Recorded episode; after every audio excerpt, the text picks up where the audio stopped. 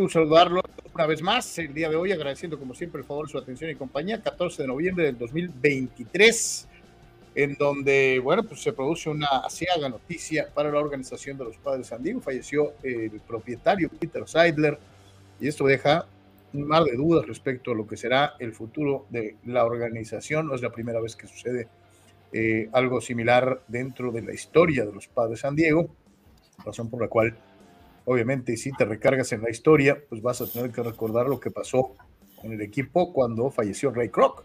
Entonces, eh, lo estaremos platicando, estaremos conversando con ustedes acerca de esto, desde luego los novatos del año en las grandes ligas, eh, cómo le fue a los Broncos contra los Bills y muchas, muchas al, equipo de Choros femenil. Hay bastantes noticias interesantes para ponerlas en la palestra y platicar juntos de lo más destacado en la información deportiva. Como es una costumbre, le agradecemos a todos y a cada uno de los que forman parte de la familia del cuerpo de soporte de Deportes en eh, Patreon y desde luego a todos los que nos hacen favor de colaborar todos los días en eh, YouTube con los super stickers, el super chat y todo lo demás. Estamos transmitiendo en vivo en el canal de Deportes en YouTube, el canal de Deportes en Twitch, la cuenta de X, la cuenta de X de eh, Deportes, mi cuenta personal de LinkedIn y también de X, eh, para todos y cada uno de los que nos hacen favor de seguirnos o de vernos en cualquiera de estas eh, plataformas digitales. Muchísimas gracias. Y le recordamos, hay que participar. El programa marca la diferencia en ese sentido porque son ustedes los que hacen el programa junto con nosotros y puedes hacerlo a través de WhatsApp utilizando el número que aparece en pantalla en este momento, 663-116-0970, 663-116-0970, a tus órdenes, mensaje de texto, de audio o de video no mayor el de audio y video a minuto y medio de duración. 663-116-0970 a tus órdenes a partir de este instante. ¿Quieres apoyar a Deportes? Muy fácil, visita www.patreon.com diagonal Deportes. Hay tres planes de apoyo fijo mensual, misma situación que se produce en YouTube y desde luego también la situación de poder donar cuando tú quieras www.patreon.com diagonal Deportes y el apoyo directo a través de la tarjeta de las eh, tiendas de conveniencia OXO, número 4217 4700 72 77 0593. Una vez más, tarjeta SPIN de OXO 4217 4700 72 77 0593. Agradecemos muchísimo tu donativo a todos y a los que eh, ya han utilizado esta opción. Muchísimas, muchísimas gracias. Está total y enteramente a su disposición para ayudarnos a seguir haciendo Deportes todos los días en este horario de lunes a viernes y hasta muy, las dos y media, tres de la tarde. Gracias a todos por estar con nosotros. Carnal, saludo con el gusto de siempre, ¿cómo estamos? Saludos, Carlos, saludos a todos, excelente día, mucho, mucho que platicar, como es una costumbre, varias cuestiones alrededor del tema NFL, ya con la cuestión de cómo quedaron las posiciones, los rankings, eh, después del famoso eh, Monday Night, eh, varias cosas interesantes en el tema del soccer, algunos datos, estadísticas importantes, el panorama del béisbol en general y pues mucho más, como es una costumbre, este, este semana de Gran Premio en Las Vegas, que es bastante interesante, a ver cómo sacan esta carrera en la recta final de la temporada de Fórmula 1. Así que gracias a la gente que nos apoya. Sin ustedes no podríamos estar aquí. Como siempre, por favor, pase la voz, comparte el link y quédese con nosotros. Ahí están entonces algunas de las opciones. Eh, dejamos ahí la tarjeta Spin de Oxo para que eh, si quieres apoyar la realización de Deportes lo hagas. Muchísimas, muchísimas gracias a todos los que ya lo han hecho, a los que forman parte del cuerpo de soporte de manera eh, permanente. Muchísimas, muchísimas gracias. Y vamos a abrir, como es una costumbre, con su voz, eh, con ustedes, y después ya nos vamos a la machaca informativa. Dice Dani Pérez Vega, saludos mi querido Dani, de nuestros queridos VIPs, es muy difícil encontrar un dueño que ame tanto a su ciudad y tenga como prioridad lo deportivo y el producto para los fans sobre el negocio. Ese era Peter, nos cambió el chip de equipo chico a uno de equipo que podía gastar y traer estrellas. Nos ilusionó desde que llegó eh, subiendo la nómina cada año y lástima que no pudo ver a su equipo ganar esa serie mundial que siempre soñó. Dice que descansa en paz el gran Peter Seidler y remata Dani con ahora entendemos, dice, eh, ahora entendemos tanta incertidumbre en el rumbo del equipo con la nómina, con lo del manager, etcétera. Ahora a ver si su familia decide honrar sus deseos, seguir invirtiendo o cambien el rumbo del equipo. La opinión del el buen Dani en torno a este suceso que pues se acapara la atención en la región Tijuana-San Diego en el aspecto deportivo. No es la mejor de las noticias, bajo ninguna circunstancia. Este, y pues te deja así un montón, un montón de dudas. Dice Rule Sayer, saludos a todos, a ver si los peloteros tienen un poco de vergüenza y rinden en el campo, que se dejen de cosas, dice Rule Sayer. Eh, eh, Arturo Carrillo, murió Peter, un hombre que nos hizo soñar con un equipo ganador, a todos los padres fans, y lo estaba haciendo, hizo todo de su parte, muy, muy lamentable. Eh, ahora dice a ver qué pasa con el equipo, si sigue su mismo camino. Go Padres, dice Arturo Carrillo. Eh, dice Víctor Baños, cuando se pierden estas personas como el señor Seidler, no solamente pierde los padres, pierde el béisbol, porque como han comentado, priorizaba lo deportivo sobre lo económico y, dador, dice, con la ciudad de San Diego. Eh, sí, sí, sí, sí. Eh, alguien que esté tan identificado en el aspecto comunitario y que haya tenido pues esta circunstancia, ¿no? de, de poner a San Diego primero, al equipo en lo deportivo, a, a, eh, lo que mencionaba, ¿no? Eh, al hecho de, comprar verdaderas estrellas. Aquí lo hemos platicado en algunas ocasiones, eh, conversando sobre, por ejemplo, el esfuerzo del equipo de fútbol en la ciudad, ¿no? Y tantas veces llegamos a escuchar rumores inventados, lo que usted guste Fulanito Estrella va a venir a Tijuana, Perenganito Estrellota va, a jugar en Tijuana. Y pues era como una especie de sobarnos el, el, el ego de decir Tijuana no es un equipo chico, está en propiedad de un millonario y puede comprar un gran jugador. Pero por desgracia con Tijuana esto pues nunca sucedió y siempre fue eso.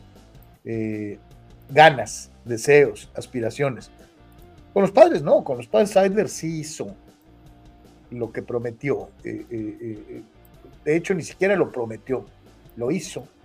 Y ya después empezaron a crecer, obviamente, las expectativas por parte de la prensa deportiva, de la afición, respecto a lo que puede hacer un equipo con dinero en comparación a un equipo sin el mismo. y sí, creo que aquí lo dijimos varias veces, no podemos dejar de mencionar que el que menos falló de la organización en los años en que se quedaron cortos desde, su adquisición fue el dueño, porque el dueño hizo todo lo posible al alcance de su bolsillo para tener a los mejores jugadores disponibles, a los estrellas, a los que otros equipos aspiran a contratar. Y él lo hizo. No funcionó, no funcionó, especialmente el año pasado. Yo, yo recuerdo eh, febrero, enero, febrero de este, de este 2023, cuando empezaron a sacar las famosas prospecciones, Anuar, los famosos pronósticos, y, y lo platicamos, ¿no? Decíamos, ah, caray, muchos renombrados ponían a los padres en primer lugar y como favorito para llegar a la Serie Mundial. Y en contraste, pues se convirtieron en un equipo predecible, poco ganador, que perdía los juegos cerrados, etcétera, etcétera, etcétera. Qué triste que se va dejando a su equipo en una posición que él pensó había superado, ¿no? Eh, eh, él, él, asumía que en esa, eh, él estuvo muy cerca del objetivo, ¿no? Llegando a esa final este, de, de, liga y a un paso de la Serie Mundial. Ahí se quedó. Sí, y nunca, y, nunca, y nunca pensó lo que iba a pasar esta temporada, ¿no? Sí, sí, sí, sí, totalmente. Este, ya había tenido dos episodios de cuestiones de cáncer y eh, el pasado mes de septiembre había tenido ya un procedimiento eh, médico, eh, vamos a llamarlo fuerte, Carlos, de alguna manera. Él llegó a los padres en 2012, trabajando junto con Ron Fowler y eventualmente compró la mayoría o adquirió la mayoría de Vía Fowler en noviembre de 2020, ¿no?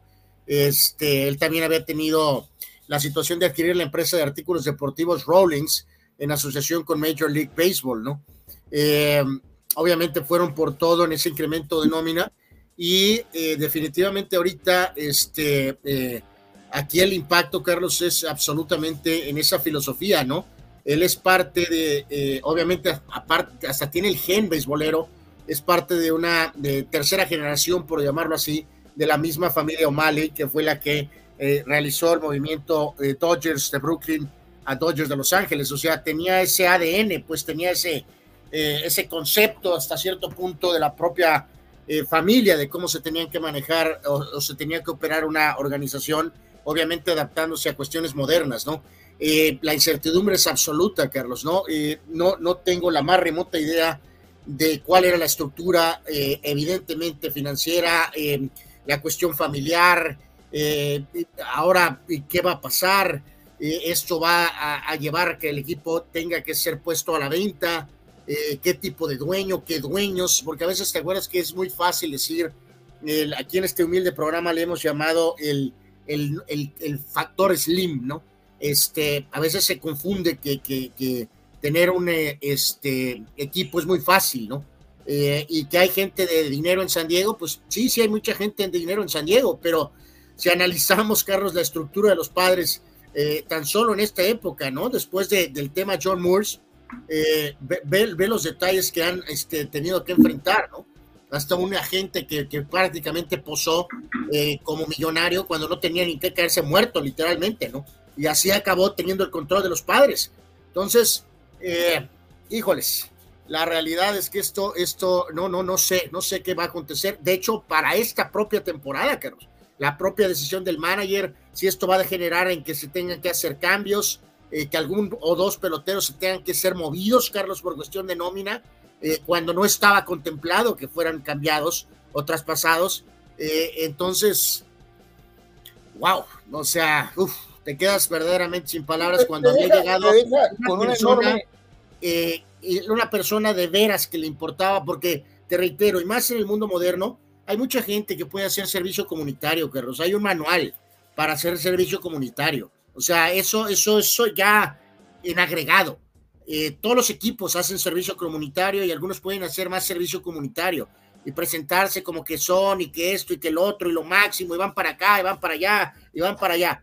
Lo más importante del dueño para una franquicia es el producto que pone, no cuántas visitas hacen aquí, cuántas visitas hacen allá. Eso es agregado. Si se hacen, maravilloso. Pero la función principal del dueño es montar evidentemente un equipo fuerte que tenga estabilidad y ahorita eso está auténticamente en limbo. Sí, y, hay que dejarlo eh, bien establecido. Eh, hacía el, el, el, recuerdo de la época del dueño de McDonald's, que aspiró a, eh, a ser dueño de un equipo de grandes ligas, lo hizo con los padres y, y hizo algo similar, ¿no? Invirtió, buscaron para llegar a, a, poner el equipo en el mapa de, de, los, de, los, de las novenas ganadoras, pero falleció. Y al momento que Ray Kroc eh, fallece, las cosas cambiaron radicalmente para la organización, ¿no? De ser una organización respaldada en, un corporativo multimillonario, como en el caso de McDonald's, a convertirse por años en una organización de mercado chico, de una ciudad pequeña, en comparación a Los Ángeles, en comparación a Boston, en comparación a, Nueva York, y así gastaron durante años, hasta que llegó John Morse Larry Lucchino, que tal vez no con tanto dinero, pero sí con mucha habilidad para hacer los famosos cambios, con Kevin Towers, con todo ese grupo de gente, eh, lograron crear aquellos padres multicelebrados que eh, se metieron hasta una serie mundial y que crearon un nexo eh, inigualable con, por ejemplo, la comunidad de Tijuana, en base a, mucha, a mucha estrategia, a, mucho, a mucho marketing, más con marketing que con dinero. ¿Qué es lo que sigue? Yo espero que se parezca un poquito más a lo de Morsi Luquino que a lo que pasó cuando falleció Ray Kroc, ¿no? El equipo prácticamente regresó a la edad de piedra. O sea, Ojalá, ojalá y que la familia tenga respeto por la visión, por el sueño que acarició y que estuvo muy cerca, además, Seidler, muy, muy cerca eh, eh, de conseguir. Eh, yo ahorita me pongo a pensar, y, y, mencionabas la cuestión de los gastos, ¿no? ¿Cómo está la nómina de los padres para la próxima temporada? a principio, hace unos meses, hace un par de meses, se había dado a conocer esta famosa noticia de que le iban a bajar, le iban a cortar 50 millones de dólares al payroll. Después la misma organización trató de apagar el rumor y decir, no, no, no, no va a haber recorte.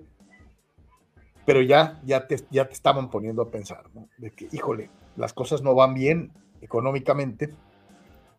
Luego pasa esto, ¿no? Eh, y ahora sí, al menos por un rato, lo decíamos ayer, ¿no? ya casi todas las otras organizaciones que se quedaron sin manager ya tienen manager. Eh, hoy los padres no tienen manager y no tienen dueño. O sea, uff, contundente, difícil. En paz descanse, en paz descanse. Eh, eh, Peter Seidler, que créanme, yo creo que nadie esperaba, obviamente, algo así. Eh, y qué triste, qué triste por, por su familia, por sus eh, conocidos, por lo que representaba en el aspecto comunitario y desde luego lo que representaba para el béisbol en San Diego. Este, eh, que reitero, creo que sí va a poner, al menos durante los próximos dos, tres, cuatro meses, andar la maquinaria y empezar a, a, hacer un gran escrutinio de cada movimiento cada movimiento a partir de ahora va a ser importante para darte a entender hacia dónde van los padres. Este, como bien dijiste, si se deshacen de jugadores, más allá de los que ya sabemos que se iban a ir, Hater, eh, eh, probablemente Snell, pero los otros, los otros jugadores, eh, y cómo se van a acomodar, qué manager escoges, te van a empezar a mandar mensajes extras sobre muchas cosas en torno al futuro de la organización. En paz descanse Peter Seidler. Este, qué noticia, qué noticia para abrir el día de hoy en eh, Deportes. Sí, que eh, reiteramos 63 años, ¿no? O sea, evidentemente, pues, eh, pues. Eh, con no, mucho no era un chamaco, pero tampoco. Sí, claro, claro, claro. con, mucho, con mucho todavía, pues. Y mientras esto sucede con, con San Diego, pues el mundo sigue y, y Grandes Ligas no se detiene y obviamente pues, eh, es temporada de premios, este, ya vimos el guante de oro, ya vimos el bate plata, Este, ahora nos vamos con los novatos. Nos vamos con los novatos del año. los premios posteriores a cada, a cada temporada. y pues aquí, aquí están los novatos del año, Anuar.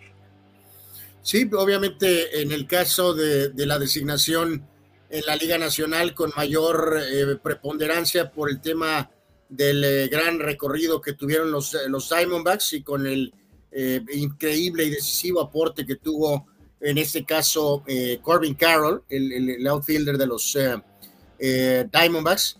dice, fue pues, en este caso de resaltar por aquí, ¿no? La quinta vez que ambos reconocimientos, tanto Liga Americana y Liga Nacional, fueron unánimes y la primera desde que sucedió con Aaron Judge y el fallido pelotero generacional Cody Bellinger. No, no, no, espérate, espérate, no, salgas con fallido, fue novato del año igual que Judge. O sea, fallido, bueno, años malos. Ahora resulta eh, eh, en este momento, más te recuerdo que es una de las firmas codiciadas en el mercado. Bueno, es un buen pelotero, pero no es generacional, ¿no? Este, en el caso de Carroll, 23 años, 285, 25 home runs, 54 bases robadas, lo cual pues evidentemente lo hace eh, pensar que, bueno, pues obviamente eh, una, una, gran carrera por, por delante. Eh, Kodai Senga terminó segundo, el pitcher de los Mets, y después estuvo James Outman, el outfielder también de los Dodgers de Los Ángeles. No con la, vamos, al menos en la costa oeste, por decirlo, eh, la eh, actuación de Gunnar Henderson con, estos Orioles jóvenes, 22 años, entre tercera y parador en corto, 2.55 eh, con 28 home runs, 82 producidas, 100 carreras anotadas, 29 dobletes y 10 pases robadas, números muy similares a los que puso Carl Ripken Jr. en su primera campaña en 1982 recibió 30 votos a primer lugar. Eh, Tanner Beebe fue segundo, el lanzador de Cleveland, y después el de Boston, Tristan Casas, fue tercero con 25. Así que eh, ahí están las, las designaciones. Reitero, un perfil un poquito más alto para Carroll, pero eh, también tuvo una muy buena actuación, obvio, con Orioles Henderson, ¿no? Y parte de ese grupo joven que volverá la, la próxima temporada, iniciando, como ya platicábamos ayer al final, Carlos, la etapa de premios de grandes ligas, ¿no? Ahí están entonces, señoras y señores, y volvemos a lo mismo, ¿no? Los contrastes entre eh, los que se van y estos que empiezan a llegar al béisbol de ligas mayores a tratar de establecer su propia historia, los novatos del año al momento en eh, los premios, la temporada de premios en el béisbol de las ligas mayores. Vamos a ir a una pausa y regresamos con el resto de la información. Estamos totalmente en vivo, es de por tres. No te vayas, regresamos.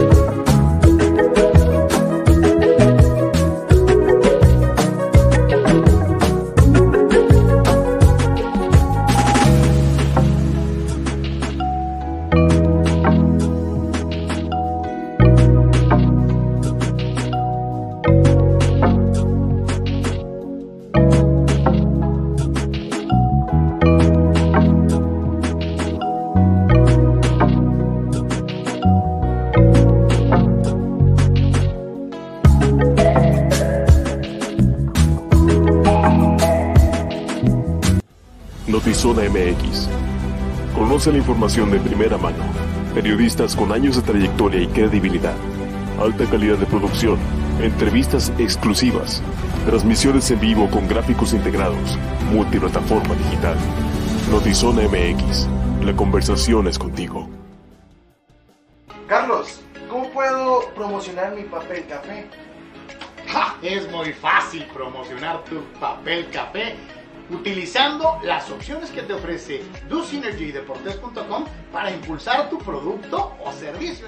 Puedes tener una sección fotográfica o de video, puedes tener un landing page o publicidad absolutamente efectiva en Google Ads y en Facebook Ads. Todo desde 299 dólares. DoSynergy Deportes te da la mejor opción para impulsar tu producto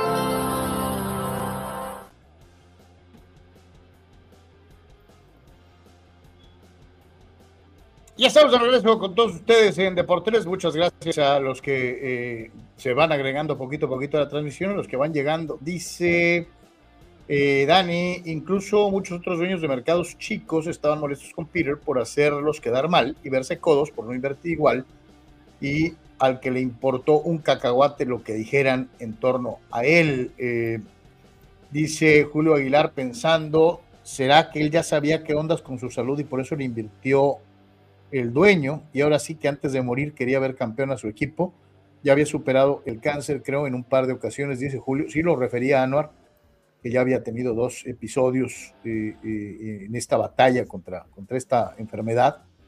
Eh, y sí, pues no lo dudes, o sea, a lo mejor ser una legítima aspiración y por eso le aventó toda la carne al asador, porque quería ser campeón antes de que, de que pasara cualquier otra cosa. Podría ser, mi querido Julio, ¿por qué no? Este, digo, no nos consta, no estábamos en su cabeza, pero eh, pues de que no se restringió en lo absoluto y que fue por todas las canicas, creo que sí lo hizo, al alcance y a las medidas de sus posibilidades. Dice Silvano Camarena, ¿ya vieron la imagen del show en el avión de los Dodgers? ¿No? Eh, ah, caray, Silvano, no sé si... a ver, indícanos dónde, dónde, dónde viste eso, por favor. Raúl se dice que paz descanse Peter Seidler, un dueño que apostó a hacer cosas diferentes, poniendo a los padres en otro nivel. Yes. Sí, Carlos, eh, complementando el tema de, béisbol, eh, se confirma el tema que ya se había platicado en este humilde espacio con la transición a, charros, a, charros, eh, charros todo, todo el tiempo. entonces ya hoy se hace esta confirmación oficial, ¿no? De charros, Liga Mexicana de Béisbol, ¿no? Entonces es, lo mismo eh, que Sultanes de alguna forma con eh, una misma franquicia, eh, un mismo nombre, ¿no? Para ambas participaciones, por lo pronto, ¿no? Mientras dure eso. Ya, ya, veremos si eso es permanente, por cuánto tiempo. Por lo pronto, lo que es Charros en Liga Mexicana está de regreso y en este caso cuatro etapas previas, 49 y 52 64 al 75, 88 a 91 y, este, y, una más, la más importante, eh, la segunda etapa, donde se ganaron dos títulos en 67 con Guillermo Garibay como manager y la 71 también ganando con el legendario Benjamín Cananea Reyes, ¿no? Obviamente. mi, papá, mi papá me llevó a ver a el viejo estadio tecnológico, a los charros de Jalisco del Cananea con, eh, ahí jugaba nuestro amigo eh, periodista que radica en la región Tijuana-San Diego, Mobono Briseño, ahí, ahí jugaba el Boni, eh, había un jugador que era Benjamín Cerda, que era el ídolo de, Guadalajara, con aquellos charros de, los setentas, y ya después vendría la, aquella, aquella nueva encarnación de los Cosio Vidaurri, del gobernador, ¿te acuerdas? De donde se dieron el lujo hasta de traer a Fernando Valenzuela, ¿no?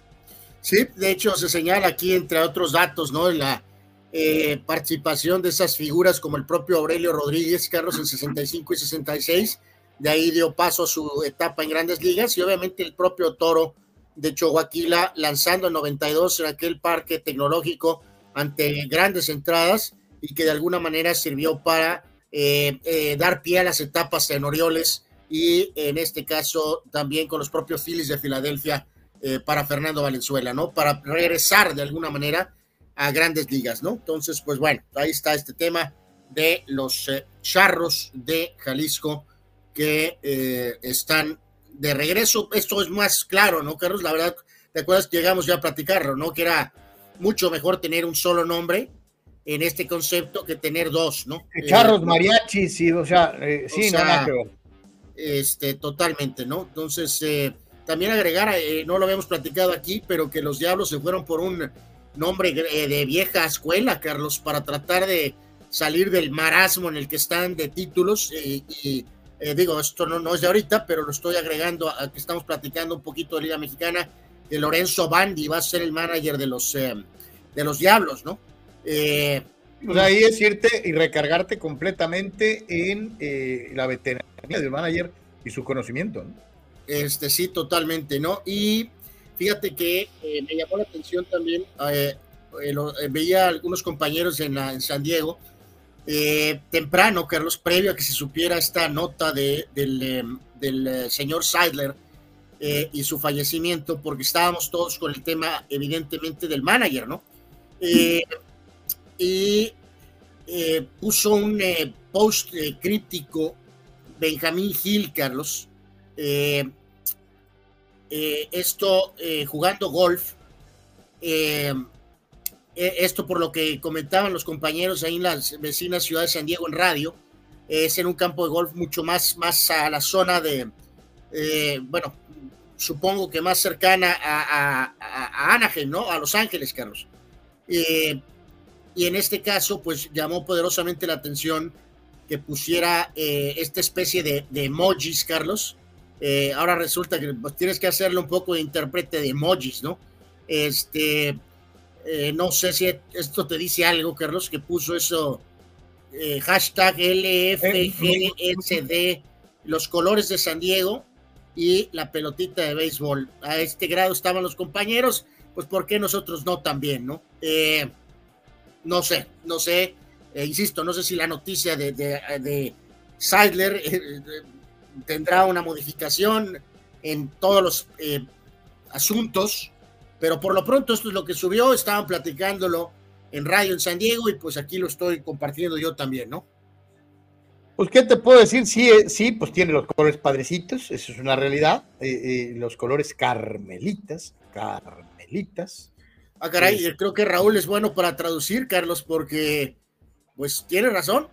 creo que lo que quiere decir es hashtag let's fucking go San Diego. tiene mucha razón. Eh, en lo que significa hashtag LFGSD. Eh, pues es una interpretación, eh, puede ser. Así que, bueno, pues ahí está este asunto. Yo, yo, no sé si sea choro o cotorreo. Yo no puedo correr imágenes del WhatsApp, pero te la voy a, poner a ti, Anwar. A ver, en este momento esta es la imagen que nos está mandando Silvano Camarena eh, y eh, vamos a ver, ahorita ya, ya, te la, ya te la mandé. Dame, dame un segundo. Y este, a ver qué show. Entonces, sí, reiterar, ¿no? Raúl lo dice, let's fucking go, San Diego. Pues ojalá, este, y más en un momento tan difícil, sería muy bueno tener algo así que no fuera malas noticias, ¿no? Este, eh, de una u otra manera. Y dice Silvano que mientras esto pasa, este momento triste, este trago amargo en la comunidad de los padres y la incertidumbre de si va a ser Benjamín o si va a ser Pancho Pérez o va a ser alguien más, eh, pues en Los Ángeles también están haciendo su luchita eh, para pues tener eh, tal vez un gran refuerzo. o sea, esto, será como parte de un proceso de, de, de, charlas. de convencimiento de decir acá tienes todo hasta, es más, nunca más vas a volver a pagar un avión o algo así. Ahí viene, dice Shohei Tani está viajando a Los Ángeles en el, en el avión eh, propiedad de los Dodgers. Esto es un reporte supuestamente en una cuenta de ex, en una cuenta de Twitter. Y esta nos la manda Silvano Camarena. Eh, no, no, oye, no creo que llegó a un aeropuerto y encontró un Dodger Jet que decía Dodgers y se tomó una foto con él para nomás adornarse, ¿no? O sea, digo, la explicación más lógica puede ser eso, ¿no? Que hay algún tipo de proceso de diálogo, de presentación, eh, y que él eh, pueda estar dialogando con los Dodgers, claro, si también a lo mejor dialoga, obvio, con algunas otras organizaciones eh, para conocer planes y, en fin, varias cuestiones de cómo se darían ciertas situaciones, ¿no? bueno, pues en fin, eh, te reitero, ahorita en los últimos días se habló algo de Atlanta, eh, se ha hablado algo de Seattle, se ha hablado algo, por supuesto, de los propios Dodgers. Eh, yo, reitero que los pues yo, te digo, a mí se me haría como el, se me haría, se me haría como el movimiento natural, Anuar, nomás te cruzas de Anaheim a, a, las colinas de Chávez Rabín, te quedas en tu misma comunidad con tus mismos amigos, es otra liga, o sea, es la, es la, dirías a la nacional, dejando la americana, eh, yo le encuentro mucho sentido. Los Dodgers necesitan picheo. Bueno, no va a poder pichar ahorita, pero, pero de todas maneras vas a tener su bat esperando a que se recupere para, para el 25, Carlos, para pichar, ¿no? Eh, yo también te reitero, yo no sé qué onda en su mente con los códigos y esto no creo que sea una traición, este, ah. para, eh, oye, digo, no lo vas a decir, pero pues literalmente estás todavía en rango, ¿no?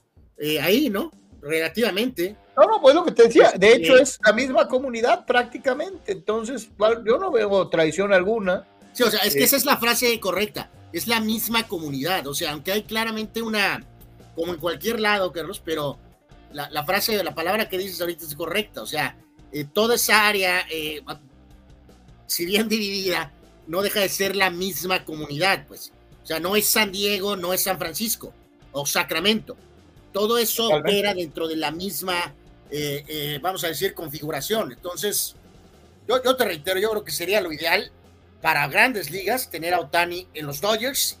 Eh, la verdad, no me gustaría que se fuera a Atlanta. ni tampoco, digo, el tipo queda claro que no quiere ir a la costa este y no hay problema. Entonces, que se queden los Dodgers. O sea, uno de estos talentos no, no, puede estar en el Alcorcón, Carlos, o en el qué, Hernán Cortés la verdad, vamos siendo honestos, lo ideal es que estos jugadores estén en los equipos eh, top. Es lo ideal. Dice Fidel, Guadalajara realmente no da para dos equipos, realmente. Pues si Monterrey estaba. Bueno, no, no, no, no, no, por eso, pero, o sea, o sea dos equipos en ligas diferentes. No, no, por eh, eso, pero eh, pues, viendo el caso de Sultanes, los Sultanes del verano son una franquicia exitosa los sultanes de la, de la, del Pacífico tienen entradas muy malas. Bueno, ahora hay que ratificar, ¿no? Y eso lo dijimos en su momento, Carlos. Los charros son para la Liga Mexicana. Son para la Liga Mexicana de Béisbol. Lo ideal sería tener otras franquicias en otros sitios, ya que estamos así en partidos y no tenemos una sola liga, ni tendremos una sola liga. Lo ideal sería que esos eh, charros del Pacífico, Carlos, pues fueran de Tijuana, ¿no? O sea, no con ese nombre, evidentemente, o, si quieren revivimos al muerto de los ostioneros de Guaymas, ¿no? O sea, eh, eh, eh, tendrían que ser estas plazas de acá, de acá, sinceramente. Del Pacífico. Digo, hay que recordar, Guadalajara está en el, o sea, el estado de Jalisco tiene una amplia costa del Pacífico, lo, entendemos. Pero normalmente entendíamos que al haber sido emanada de la vieja liga y primero norte de Sonora, después Sonora y Sinaloa, ya después se añade Baja California, este, obviamente se pensaría que pues, estamos hablando de entidades que están ubicadas en el Pacífico mexicano.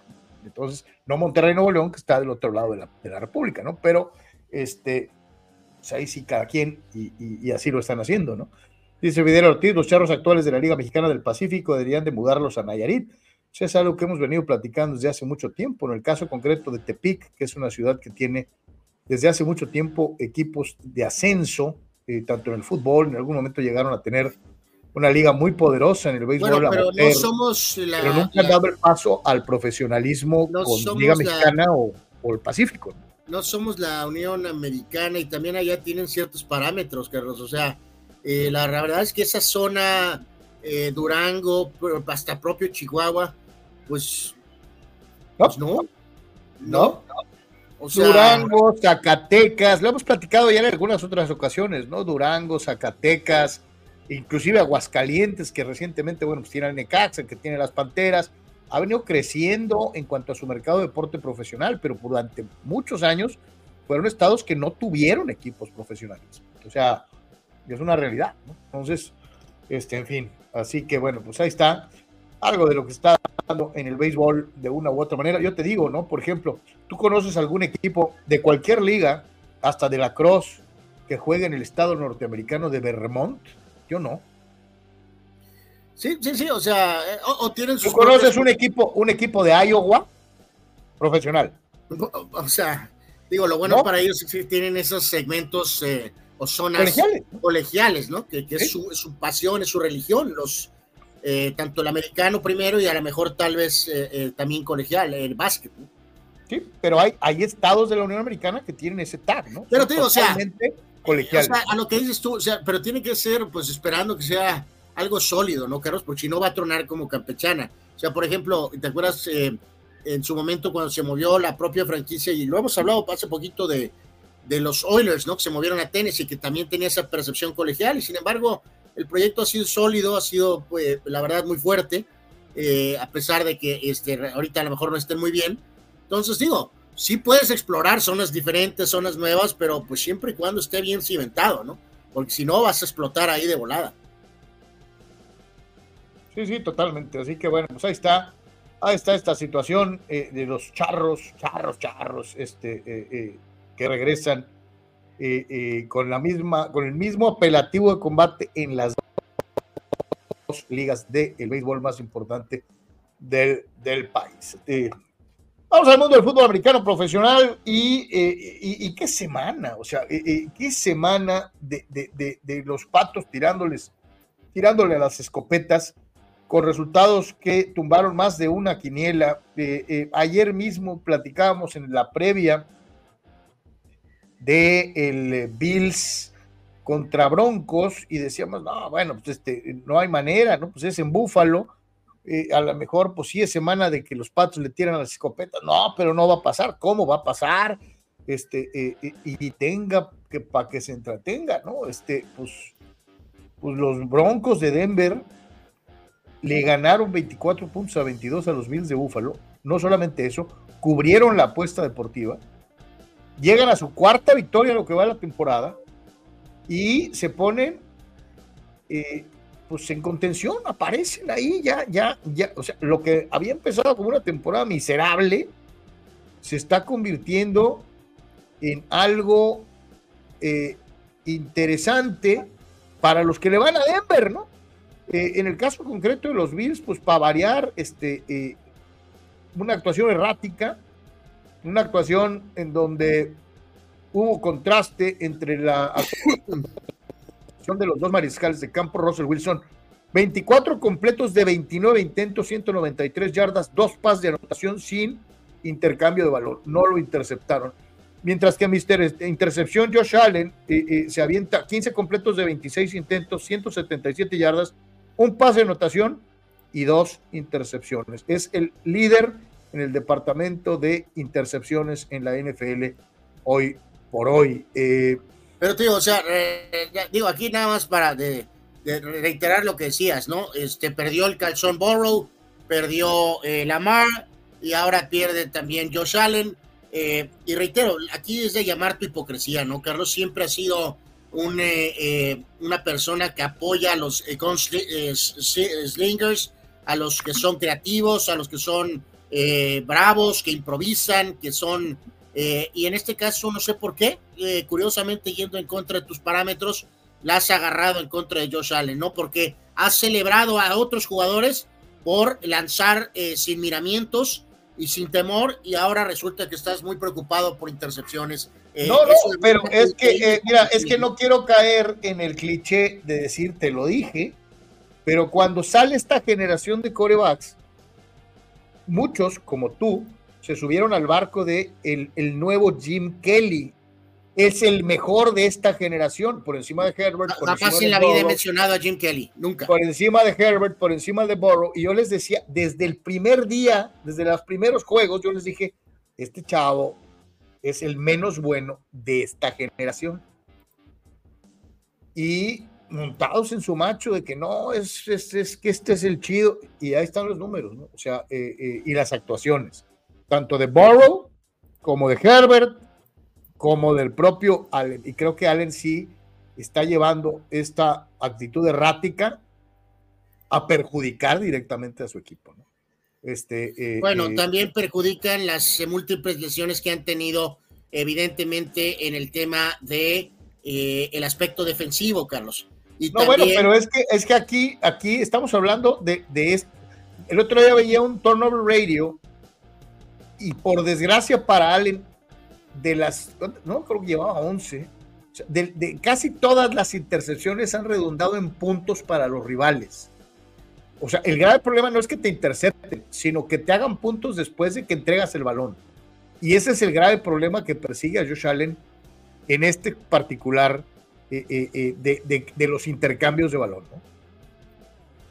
Ahora, ¿él tiene la culpa de esto, Carlos? ¿Josh Allen tiene la culpa de que se alineen 12 personas, Carlos, al final? permitiéndole un gol de campo extra al equipo de Denver cuando ya habían fallado. ¿Eso es culpa de Josh Allen? ¿También lo quieres contando a los jugadores, Carlos? No, no, bueno, pero es que también veníamos de una semana rara en donde veíamos decisiones absurdas de diferentes coaches y de diferentes staffs. O sea, fue, ha sido una semana sui generis, pero pues también no, lo puede, no le puedes dar pase libre. Eh, no, no, no, evidentemente tiene que jugar mejor. Eh, no, hay, no hay duda de ello. Yo nada más aquí reitero vuelvo a encuerar tu hipocresía, ¿no? O sea, no, no, eh, eh, yo, yo nunca he sido hipócrita. Yo te dije, es el menos bueno de esa generación de corebacks. Y creo que el tiempo me está dando la razón. Ya hubo hoy repercusiones, corrieron al coordinador ofensivo Ken Dorsey hoy temprano. Eh, hay que recordar que Josh Allen había trabajado bien con Brian Dable, el ahora coach de Gigantes. ¿Te acuerdas de que habíamos comentado de la neferia reacción de Matt Canada, Carlos, ganando un partido arriba del palco, el coordinador ofensivo de los Steelers, y él no celebró, menos él, ¿no?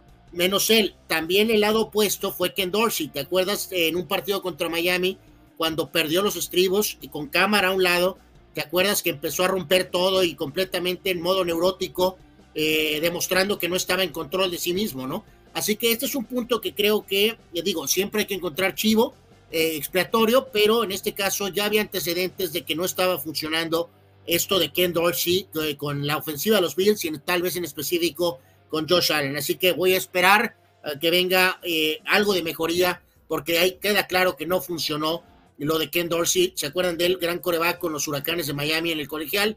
No hizo nada en profesional, pero fue un gran coreback colegial. Pero sin embargo, ahorita fracasa estrepitosamente y ya lo corrieron hace un ratito, ¿no? Abraham se cae en, el lado de la razón. Si pensé que nunca lo diría, ya me había acostumbrado al ataque a Carlos Yeme, pero ahora diré, discúlpate, no, es un bulto de niveles termonucleares. Eh, lamento, hermano, te escuchamos. Lamento mucho que Abraham haya caído en la trampa eh, de Carlos, una trampa, por cierto, de arenas movedizas y con eh, olores poco recomendables eh, pero en este caso en particular, mi querido este, Abraham, no habrá disculpas. Como te contesté y como dijo un filósofo del deporte, eh, dejando en claro una cosa, yo sí tengo la capacidad de aceptar mis errores. El señor este no tiene esa capacidad eh, en su cerebro.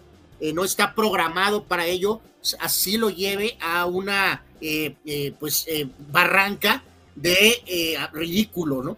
Así que si esto persiste, yo ofreceré mis disculpas en el tema de Josh Allen. Pero por lo pronto no hay disculpas.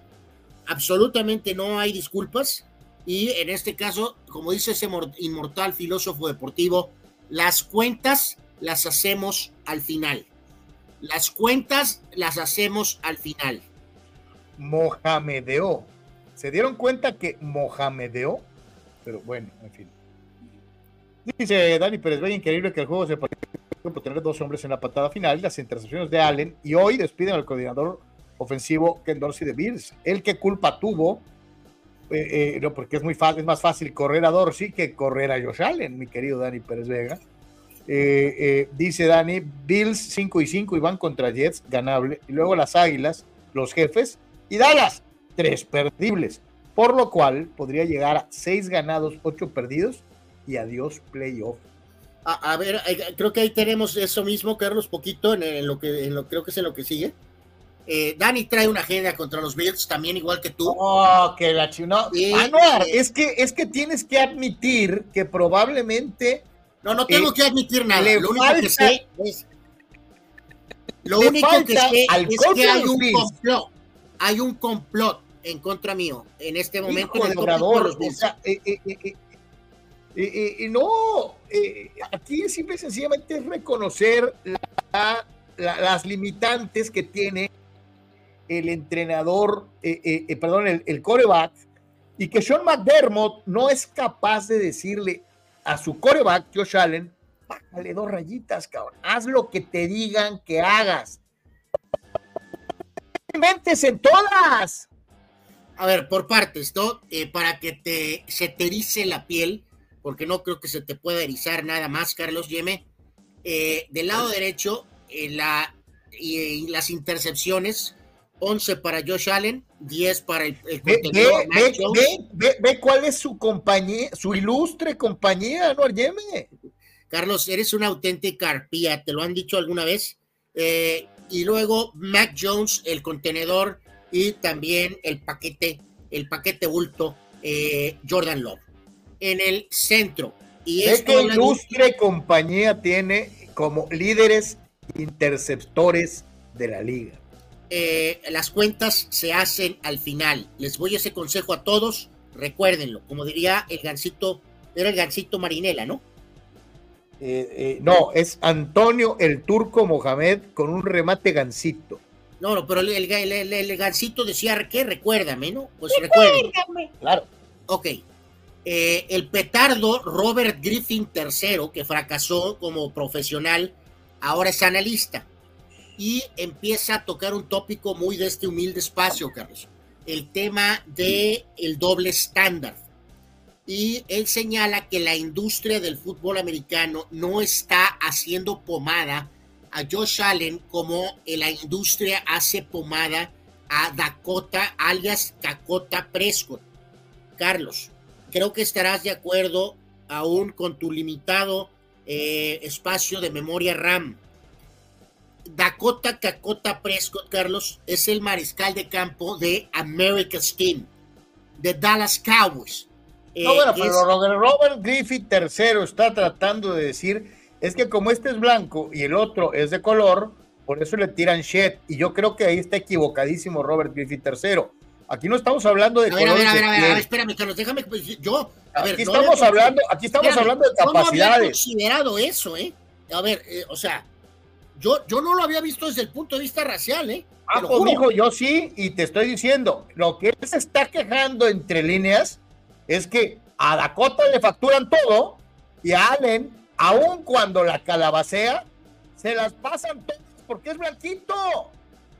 Ah, caray, híjoles, Carlos. Eh, wow. Bueno, pues humildemente yo no había tenido ese concepto. Yo me había basado a que hay más atención a Dakota Dakota Prescott porque es coreback de los vaqueros de Dallas. Roger bueno, añadido, pero Robert Griffith III lo está diciendo porque además de todo, acuérdate, a Allen le dicen que no solamente es blanco, sino que además es guapo. O sea, santo Dios, lo protegen despiadadamente a Yeme. Bueno, no hay comparación. Josh Allen es un infinitamente superior coreback a Cacota Prescott, ¿no? Pero bueno, en fin, este, wow. Híjoles, ahora tendré que tener ese, ese adaptador racial para los tópicos, ¿no? Increíble. Eh, bueno, del lado izquierdo, tratando de poner bajo perspectivas neutrales los eh, pronósticos tan eh, amañados por parte de Dani Pérez Vega, eh, los Bills están 5 y 5. Le van a ganar a los Jets, por supuesto. Eh, van a sorprender. no me sorprendería tres pasan interceptados, ¿eh? bueno, ahí te va lo que va a pasar, ¿no? Van a ganarle a los Jets. Van a ganarle a Filadelfia, en gran sorpresa. Van a perder con Kansas City. Van a destruir a Cacota Prescott por supuesto le van a ganar a los Chargers. Van a ganarle a lo que queda de los Patriotas. a, ver, escuchen lo que está diciendo el tipo en su te lo repito, ¿no? de defender lo indefendible. Ya te lo voy a repetir otra vez, ¿no? Ya le ganó en duelos directos a Dak, ya le ganó en duelos directos a Herbert. O sea, wow. A ver, esta victoria contra... Dice Anuar que Búfalo le va a ganar a Filadelfia.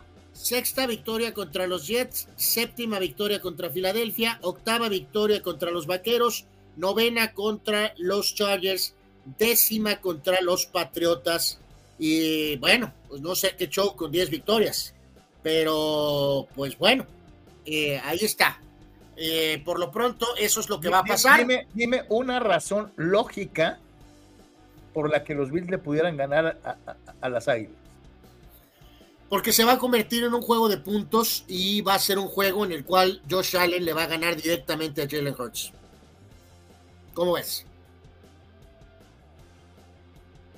Ahora sí, amigos, ya lo perdimos. Lamentable. Lamentable. Pero bueno. Dice Silvano Camarena, quizá me vea drástico, pero esta generación de Bill se va diluyendo. Ya sé que hay lesiones, pero siento que van de más a menos. Es el mismo sentimiento que todas las personas que tienen dos dedos de frente están percibiendo, mi querido Silvano, menos los irredentos eh, fans. Pues yo tengo tres. Terrible. Julio Aguilar, a mí también se me hace un inflado Allen, se me hace un coreback mediano, que antes tenía muy buen coordinador ofensivo, que se miraba muy bien, pero a la mera hora en playoffs no la armaba. Julio, tu descripción es.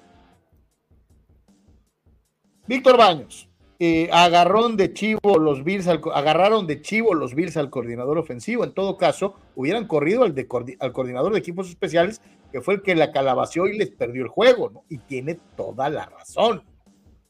Eh, dice el buen eh, Víctor, ¿a Josh Allen no lo estará distrayendo la novia famosa con la que anda? No había investigado el tópico. No estoy muy enterado, sinceramente, muchachos, de, de qué se trata este ¿De tema. vida personal? voy a tratar de informarme, lo prometo. Dice Dani Pérez Vega, así como van, así como Iván el White es abogado de Dakota, Anuar ya es oficialmente el abogado de Josh Allen y se muere de Sí, este defiende lo indefendible, defiende lo indefendible.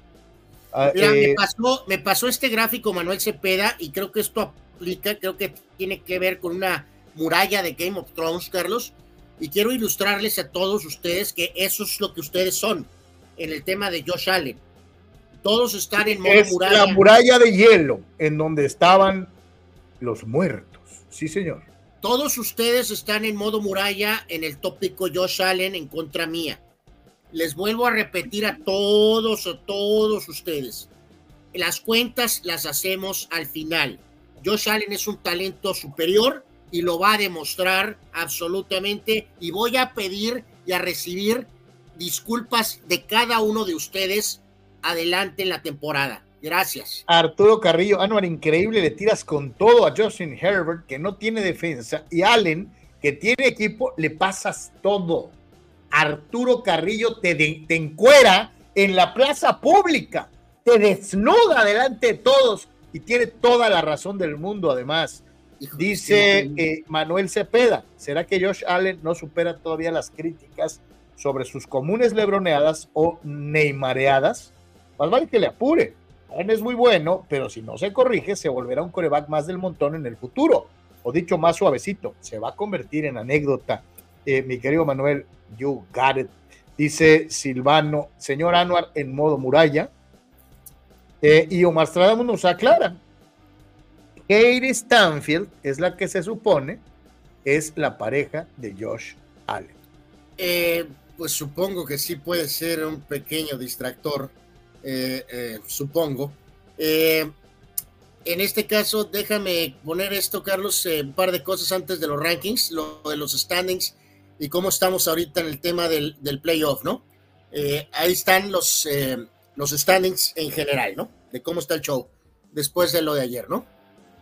Así quedó entonces, señoras y señores, la NFL después de la conclusión de 10 semanas de actividad. Empezamos con la conferencia americana. Carlos, 10 semanas.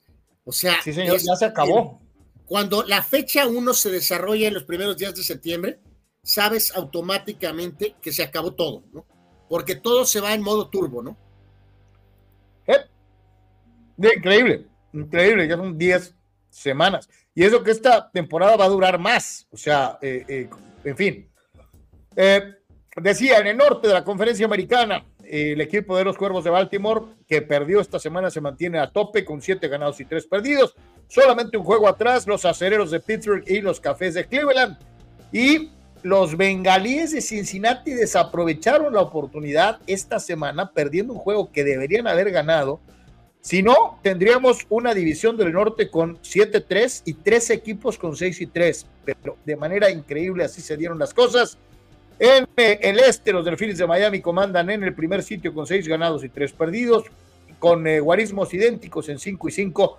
Los Bills de Buffalo de el defendido, el defendido Josh Allen los Jets de Nueva York, cuatro ganados y cinco perdidos. Y le digo algo, te lo digo con sinceridad. Para ser un equipo que perdió a su mariscal de campo en la tercera titular, en la tercera jugada de la temporada, tener a los Jets con 4 y 5 es casi milagroso. Lo han hecho mucho mejor de lo que se pensaba. Y los Patriotas de Nueva Inglaterra son una lágrima 2 y 8, último sitio en el este de la americana. En el sur, no sé si por pareja o por mediocre, pero. No, no, no, por mediocre, por mediocre. pero los Jaguares de Jacksonville tienen seis ganados y tres perdidos, cinco y cuatro para el conjunto de los eh, Tejanos de Houston con su mariscal de campo. Sensación. Garner Minchu y los otros tienen cinco y cinco. Y los Titanes de Tennessee en el último con tres y seis. En el oeste, los campeones jefes de Kansas City, que han tenido un año raro. Eh, le digo algo 7 y 2 es, más que sólido. Oye, un 7 y 2 callado porque son, está opacado por eh, eh, eh, Travis Kelsey convertido en Swifty. Sí, 7 y 2 calladito, en donde nadie los toma en cuenta de una u otra manera, más que para hablar de Taylor Swift, pero es el mejor récord de la liga. me refiero de la, de la conferencia, de la conferencia americana. Los Raiders tienen 5 y 5, merced de estas últimas dos victorias, eh, eh, con el cambio de timón, nuevo gerente, nuevo entrenador y nuevo todo. Los Chargers deberían de tener cuando menos dos ganados más, pero no los tienen, 4 y 5, y los Broncos de Denver ya resucitaron. Cuatro ganados y, y agregar ahí, Carlos, con lo de Denver, eh, después de las toneladas de shit que se comió eh, Sean Payton y mucho de ello creado por su enorme bocota. Eh, tragó, Carlos, tragó literalmente shit y se puso a coachar, Carlos. Eh, hay que darle crédito, ¿no? Corrieron a un par de gentes, movieron alguna pieza por ahí podrida, como el caso de Gregory, y se han puesto a trabajar. Es obvio, ¿no? La, la, mejoría es, es, es clara en cuanto a lo que están haciendo los Broncos. No estoy hablando de que van a ganar el Super Bowl, ni mucho menos, pero sí es muy claro que, eh, eh, bueno, han, han este, eh, empezado un poquito a enderezar el barco de, de, alguna manera. Y fíjate, en este caso, déjame ver si puedo agregar aquí este, un poquito esto ahorita antes para volver con la conferencia nacional, porque la verdad hay que darle, como se señaló lo malo de, de Peyton Carlos, también hay que señalar, pues que, insisto, se puso a chambear, ¿no? Que no queda de otra, ¿no? Primeras semanas 1 y 5, eh, eh, los rivales anotándole 33 puntos por juego, eh, obviamente último, y en las últimas semanas, independientemente de contra quién juegues, 3 ganados, 0 perdidos, solamente recibiendo 16 puntos por partido. así que, bueno, darle una nadita de crédito a los Broncos Sí, totalmente, ¿no? Y, y, lo que dices tú, cuando un entrenador en jefe se pone a chambear, ¿no? Cuando realmente se pone a chambear eh, eh, de una u otra manera. Échame otra vez las posiciones. Así ah, sí, sí, voy, voy, voy, este, Y nos vamos con eh, la conferencia nacional. en la conferencia nacional, aquí destacando algo importante. En el norte, todo el mundo asumiría que la noticia es Detroit por su gran marcha con 7 y 2, pero creo que muchos de los llamados expertos habían anticipado que este equipo era de veras y que iba a repetir e inclusive a mejorarlo de la temporada pasada. Creo que la noticia es Minnesota. Minnesota empezó arrastrando la cobija, bajándose los pantalones y cuando su coreback Cousins parecía que eh, estaba en una misión para llevar al equipo a donde nunca antes había llegado, se lesiona para toda la campaña y sacan al vendedor de papitas Josh Dobbs de no sé dónde, bueno, de, los Cardenales, y están segundos. Creo que la noticia en el norte son los vikingos de Minnesota. Sí, totalmente de acuerdo. Totalmente. Triste, triste y decepcionante temporada para Green Bay con Jordan Love y de Chicago mejor ni hablamos. En el este, señores y señores, las Águilas de Filadelfia son el mejor equipo de toda la NFL. De hecho, me atrevería a decir el juego que perdieron lo perdieron por ellos mismos. Y destacar, eh, desde luego, a los resucitados vaqueros de Dallas, eh, en una división en donde Washington da una de cal y una de arena, y los gigantes son el peor equipo de toda la liga. En el sur, otra. Yo no sé por qué, Anuar, las, conferencias, en las, las divisiones en el sur, en las dos conferencias, despiden un olor fétido. Eh, eh, tan malos los, del, los de la americana como los de la nacional. Eh, con cinco ganados y cinco perdidos, los Santos de Nueva Orleans, el pastelero con cuatro y cinco con Bucaneros, Atlanta, que es una nulidad, y desde luego las Panteras de Carolina. Fíjate, creo, Anuar, que si jugaran Gigantes y Panteras, ganarían las Panteras, Anuar. Ah, bueno, ahorita sí, ¿no? Pues oye, con el con la cosa esa, el pobre Dani De Vito, eh, como se llame eh, De Vito, eh, sí, Carlos, no, los gigantes ahorita están en el Tolido, ¿no? O sea, en el Tolido, Tolido, Tolido, o sea, absolutamente. Bien. Y en el oeste, los recuperados 49ers de San Francisco, a pesar de cuatro derrotas en fila antes de volver a ganar, están en primer lugar con 6 y 3. Mismos números de los invisibles halcones marinos de Seattle. Decepcionante temporada para los Rams y de los Cardenales, ya mejor ya mejor ni hablamos. Este, eh, el rellenazazazazo, siendo el rellenazazazazo. Este, ¿qué le vamos a hacer? Bueno, en fin, dice Russell, Carlos, no seas tan duro eh, con Josh Dobbs. Es ingeniero aeroespacial, no tiene nada de vendedor de papitas. Mi querido eh, Bueno, de hecho, sí, de hecho, sí. No, no, y aparte. te la concedo y me disculpo con el señor Dobbs. Sí, sí, no, y aparte ha demostrado que hace este surco al caminar, ¿no? Literalmente, digo, va muy bien, ya veremos a ver, a ver qué pasa ahorita cuando eh, las expectativas se pongan este, eh, eh, pues más bravas, ¿no? y este dice, esta semana parece que regresamos. Dice, parece que regresamos cuatro o cinco años con un Watson y Wilson jugando en su prime y ganando con sus equipos, ¿no? Ayer Russell Wilson no se vio nada mal. Eh, sí, sí, sí, sí, sí, sí, sí, es correcto, es correcto. Eh, sí, también darle crédito al 12 baños, ¿no? O sea, igual que al coach, ¿no? Eh, comieron, no, no, no poquita, comieron toneladas de shit y eh, pues han mostrado cierto orgullo, ¿no? Y esta es la otra forma de, interpretar, ¿no, Carlos, amigos? Lo que pasa en la NFL después de la fecha 10, primero sembrados Kansas City y Filadelfia, por supuesto, Así serían los. Oye, curioso, ¿no? Que son los, dos campeones del Super los dos que jugaron el Super Bowl pasado están en primer lugar, ¿no? Exactamente, una vez más en esa primera posición. Eh, ahorita con CJ Stroud, los Tejanos estarían jugando contra el Surfo. Este, eh, en este caso, el, eh, el, señor Allen, y perdón, contra este mi compadre Patrick Swayze, región 4, ¿no? Este, perdón, no, no, correcto, perdón, es que ya no me da la vista. CJ Stroud séptimo contra los Ravens, que serían dos en este momento. Cleveland, sexto sembrado, jugaría contra el Surfo Lawrence y los Jacksonville Jaguars. Ahorita tienen el tercer lugar en el ranking.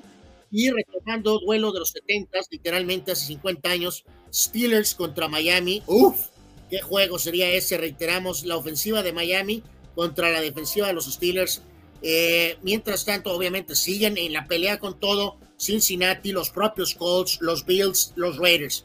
En la nacional, Minnesota contra Detroit. ¡Wow! ¿Qué juego sería ese en este momento? El clásico de la NFL seguiría dándose.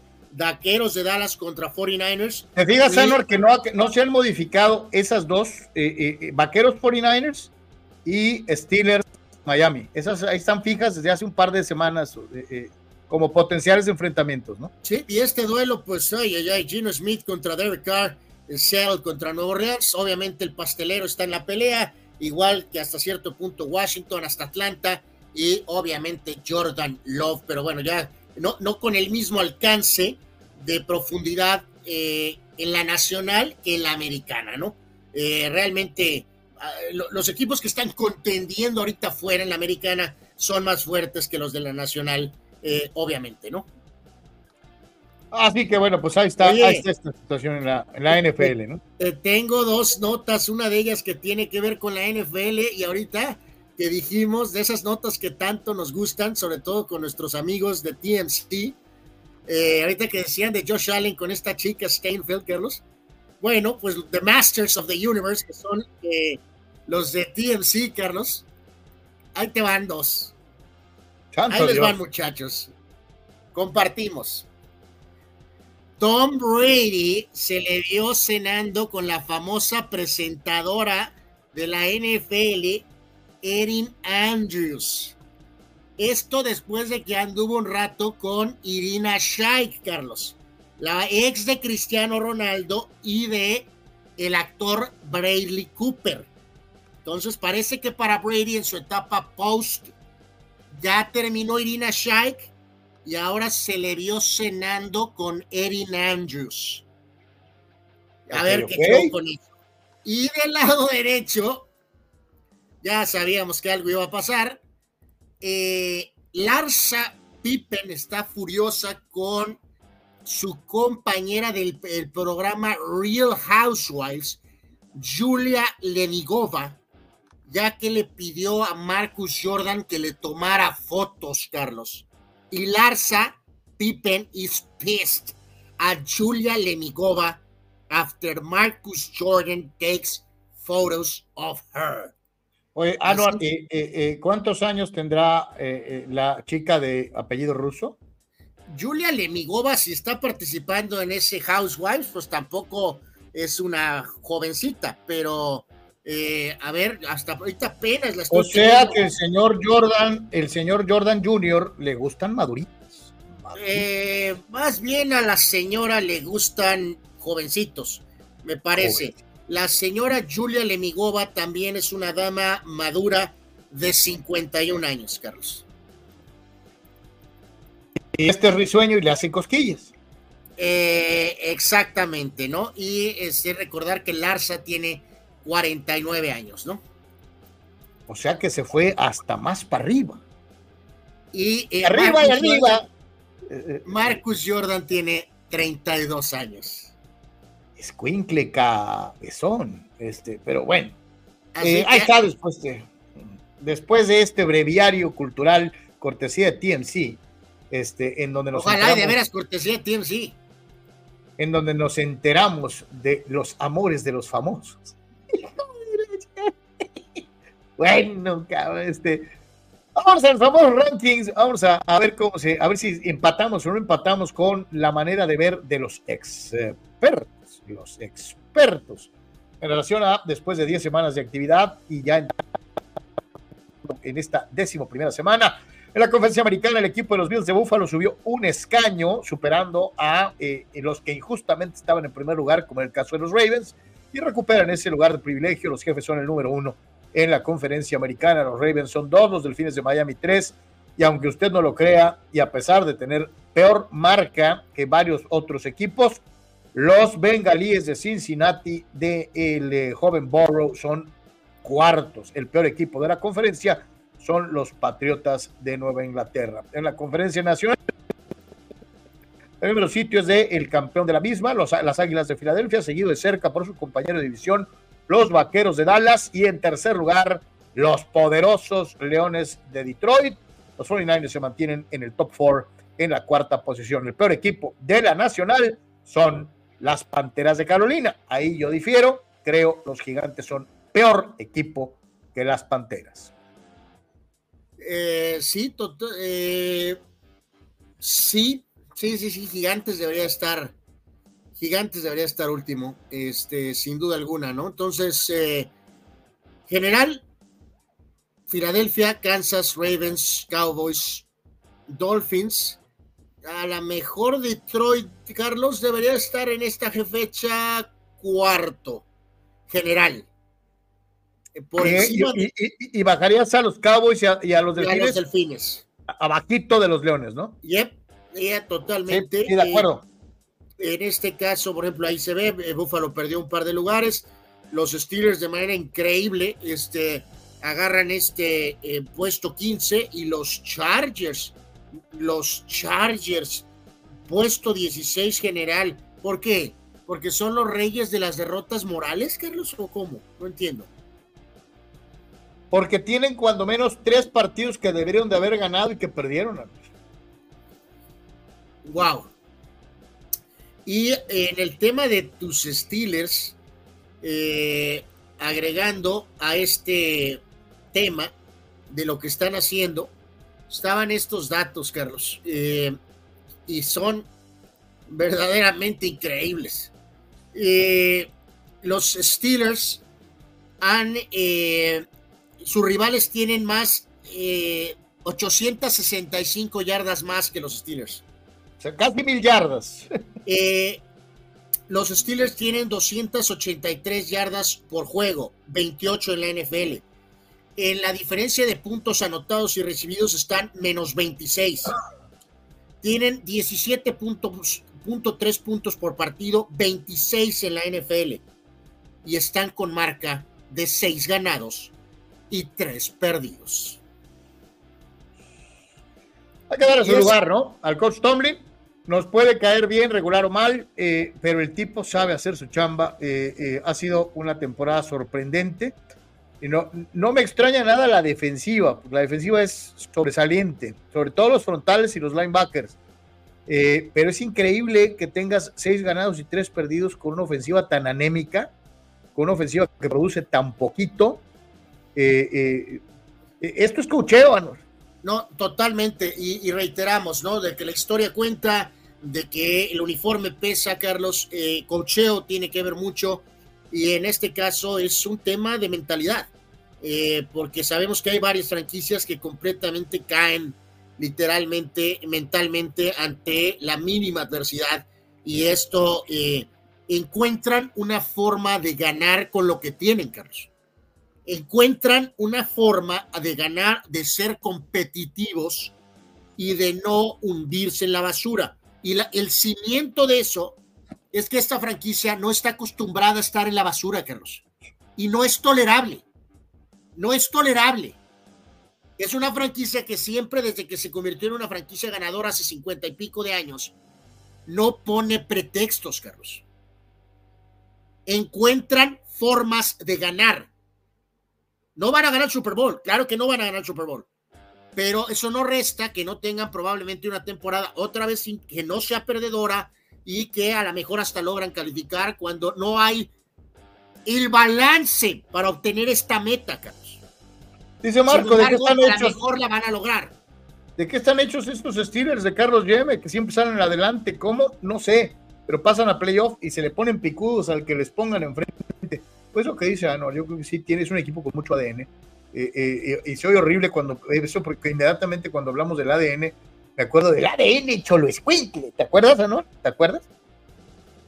Oh, este, pero sí, hay equipos a los que no les gusta arrastrar la cobija este, por, por historia, ¿no? Este, caso completamente contrastante con los pobres Raiders, ¿no? Que eran el mejor equipo como franquicia y cuando perdieron la magia la perdieron. Sí, pero, pero, pero es que sabes que Carlos, aquí hay un detalle que queda muy claro en esas franquicias históricas. O sea, la propia inestabilidad, estabilidad del dueño, eh, y luego, obviamente, él fallece sí se queda en el tema familiar, pero se sostiene esa inestabilidad, ¿no? De alguna forma. Entonces, cuando los Reyes cayeron en el, en el tobogán de la Shed, eh, no han podido salir. Los Vaqueros de Dallas, otra icónica franquicia, si bien tienen la estabilidad con el dueño, pero este es un dueño, Carlos, que sabemos que es el GM también, que está metido en, hasta el papel del baño eh, en el estadio, y los Steelers marcan una estabilidad absoluta, ¿no? Toda la estabilidad con la familia Rooney, ¿no? Han ido pasando de uno a otro a otro. Y el increíble y ridículo tópico de los coaches. Chuck Noll, Bill Cowher y ahora Mike Tomlin. Por eso si bien los Raiders y los eh, Cowboys también son franquicias icónicas e históricas, no sí, aquí fíjate, es un puntazo. ¿Cuántos, ¿Cuántos coaches han pasado de Landry para acá en los vaqueros? o sea, no, no son, no son eh, como si fueran corebacks de, de, de, Cleveland. O sea, pero. ¿Cuántos coaches han dirigido los Raiders? No, no, en los Raiders ha sido un desmadre en toda la extensión de, la desde Tom Flores para acá. Ahora, también si se fijan en los Raiders, obviamente se ambas, hasta ahorita que lograron este trato del, del, del, cielo, eh, que es lo de Vegas, con ese estadio espectacular, pero tuvieron esa inestabilidad, ¿no? O sea, siempre con ese tema de la lucha por el estadio, que no eran las condiciones correctas en Oakland, eh, y ahora finalmente tienen esto, poco a poco veremos a ver cómo ayuda esa estabilidad de tener en eh, ya tu estadio firme y de primer nivel. Pero, yo, te digo, yo te digo algo, dieron un paso importante con esta decisión, ¿eh, Anual? no, no, pues sí, o sea, y, una de las cosas que decían los gurús, Carlos, es que trató Mark Davis, el hijo de Al Davis, de decir, bueno, a ver, vamos a utilizar esta fórmula de el Patriot Way, ¿no? Que ya quedó claro, Carlos, y acá, aquí tengo otra ahorita antes de que no cerremos el fútbol americano. Eh, de una vez, eh, hablando ahorita de Brady, que está más ocupado en, con quién va a andar este, después de su legendaria eh, carrera. A ver, aquí tenía una de los, de los Patriotas, déjame ver si la encuentro, porque el sistema, este, la máquina ya se empezó a calentar. Oh, este, ¿Dónde estás, compañero? ¿Dónde estás? Eh, mientras tú la buscas, aquí le leo al buen Fidel, ¿no? Si el pronóstico del Super Bowl es ese bodrio de Águilas Jefes 2, mi pronóstico es este, Chiefs 57, Águilas 3.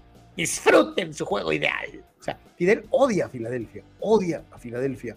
Dice Manuel Cepeda, ya picados en el lavadero, dicen que Fabiola Campomanes estrenó novio. Y es ni más ni menos que el hijo de Eduardo Capetillo y Vivi Gaitán pues podría ser su mamá, ¿no? Manuel, ¿o qué? Eh, bueno, Carlos, también Larsa Pippen podría ser la mamá de Marcus Jordan. Eh, creo que es la tendencia de la moda. Y entonces eh, parece que al varón le gustan mayores. No, más bien a la dama mayor les, gustan jóvenes. me parece. y Fidel prevalece con los gigantes, son un equipo pecado por los medios, por eso no los ponen como lo peor, los alcahuetean como a las birrias, dice Fidel, y podría tener cierto grado de razón de proteger al equipo de Nueva York. Este, o sea, sí podría ser. Eh, sí, sí, tiene cierta razón, sí tiene cierta razón. En ese tema, por ejemplo, siempre a los Jets los han catalogado de basura y los Giants siempre, como han sido una franquicia mucho más ganadora, sí alguna vez tienen mayor tolerancia con ellos, ¿no? Tom Brady solamente perdió 66 partidos en 20 años con los Patriotas, Carlos. Bill Belichick eh, y Nueva Inglaterra han perdido 33 de que Brady se fue. Eh, así que eh, ahí queda muy claro, ¿no? Brady perdió 66 juegos en 20 años. Desde que Brady se fue en 2019, han tenido 33 derrotas. ¿La mitad? Entonces, a lo que voy es, con esto, ¿no? Davis fue por el Patriot Way con el coordinador McDaniels, Carlos, que volvió a reafirmar que es coordinador, no coach. No hay pecado en ello, ¿no? Eh, hay que todos de reconocer para lo que somos buenos, ¿no? Eh, ser de astronauta o ser arquitecto o hasta ser nada. bueno, Anuar puede ser un eh, ingeniero aeroespacial y también ser coreback. Y además, esos son los que son de otro nivel. Y además vendedor de hot dogs, ¿no? O sea, las tres cosas. Digo, no voy a cantar victoria con lo de los Raiders, Carlos, con Antonio Pierce, este exjugador de los Giants, precisamente, con el tema de, de, Raider Way, y que, pero simplemente sí dijeron, o sea, ya probamos el Patriot Way y queda claro que pues no hay Patriot Way si no hay Tom Brady, Carlos. Entonces, eh, en este caso se fueron por una, intentar que los Raiders al menos se mueran con algo de su filosofía en general. O sea, y, vamos a ver hasta dónde llegan, ¿no? Por lo pronto han ganado un par de juegos eh, con Pierce como coach después de correr a, a, McDaniels, ¿no? Y, y, sí pone cara de malo y sí tiene como que cara de Raider, Anual. Sí, sí, tiene, tiene su, su, toque Raider, sí. Sí, sí, entonces a lo mejor es recuperar un poquito de eso, ¿no? O sea, e, el coach tiene cara así de malilla, o sea, este, a lo mejor por ahí va, por ahí va Silvano Camarena dice, no, oigan, no manches, pues si no es viernes de socialité, hablando de con quién anda Peringanito y con quién anda Sutanito. Ok. Este, eh, dice eh, Fidel, ¿no? Este, Oakland llevaba años jugando el tío Lolo con lo del tema del nuevo estadio y la nueva arena, los Warriors, y como están las cosas, lo más probable es que el deporte profesional no regrese a la zona San Francisco y la Bahía en un buen rato, dice Fidel. Eh, Manuel Cepeda, ¿cuál alcahueteo todos los fines de semana? Ganen piedra o empaten. Chivas son patiños o modelo de bullying apológico por parte de los comentaristas deportivos. No me hagan reír. Manuel también defiende lo indefendible. Este, no puede reconocer que es cierto. Comentaristas como Anuar Yeme defienden a las Chivas a ultranza, de una manera casi, casi a, ojos cerrados. Este, si es de cierto, Manuel, lo siento decirlo, pero a las Chivas les pueden ganar 26 a 0 y van a decir, no, pero somos puros mexicanos. Bueno, esto evidentemente, Manuel, tú también conoces al señor Carlos y evidentemente, eh, pues a veces el personaje, el personaje eh, se le, ¿cómo es cuando dicen eso? Se posesiona el personaje de Carlos y lo perdemos, ¿no? Entonces, eh, en este sentido, sabemos... Eh, eh, y, ve, lo dice Fidel, lo dice un birrio como CPDX, el chiste se cuenta solo, claro. Bueno, ah, para, para ustedes les recuerdo que el Club Deportivo Guadalajara, mejor conocido como las Chivas Rayadas del Guadalajara, somos leyenda del fútbol mexicano. exactamente, y desde un americanismo centrado, les recuerdo, siempre hay un hermano. Les recuerdo que el equipo Guadalajara juega con puros mexicanos. Hijo. Ese se les olvida, ¿no? Esa es la disculpa de todo, cabrón. Esa es la disculpa de todo. No, no es una disculpa. Si son campeones, ese es el mérito. Si son el peor equipo de la liga, ahí está la disculpa. Con Chivas no pierdes. Bueno. Ah, no, explícanos este ridículo eh, eh, eh, gráfico que nos manda Abraham.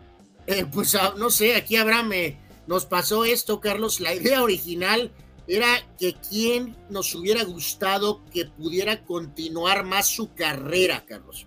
Porque fueron corebacks que tuvieron, por ejemplo, lesiones que afectaron el desarrollo de su carrera. Eh, es de un perfil de jugadores eh, bajo. modesto, modesto. Chad Pennington incluso el propio Ablan, cuando nos sugirió este post, había mencionado el caso de Antonio Ramiro Romo, Carlos, eh, para ser partícipe de este no, No, Tony Romo es estrella. Bueno, eh, ¿quién me hubiera gustado que tuviera menos lesiones?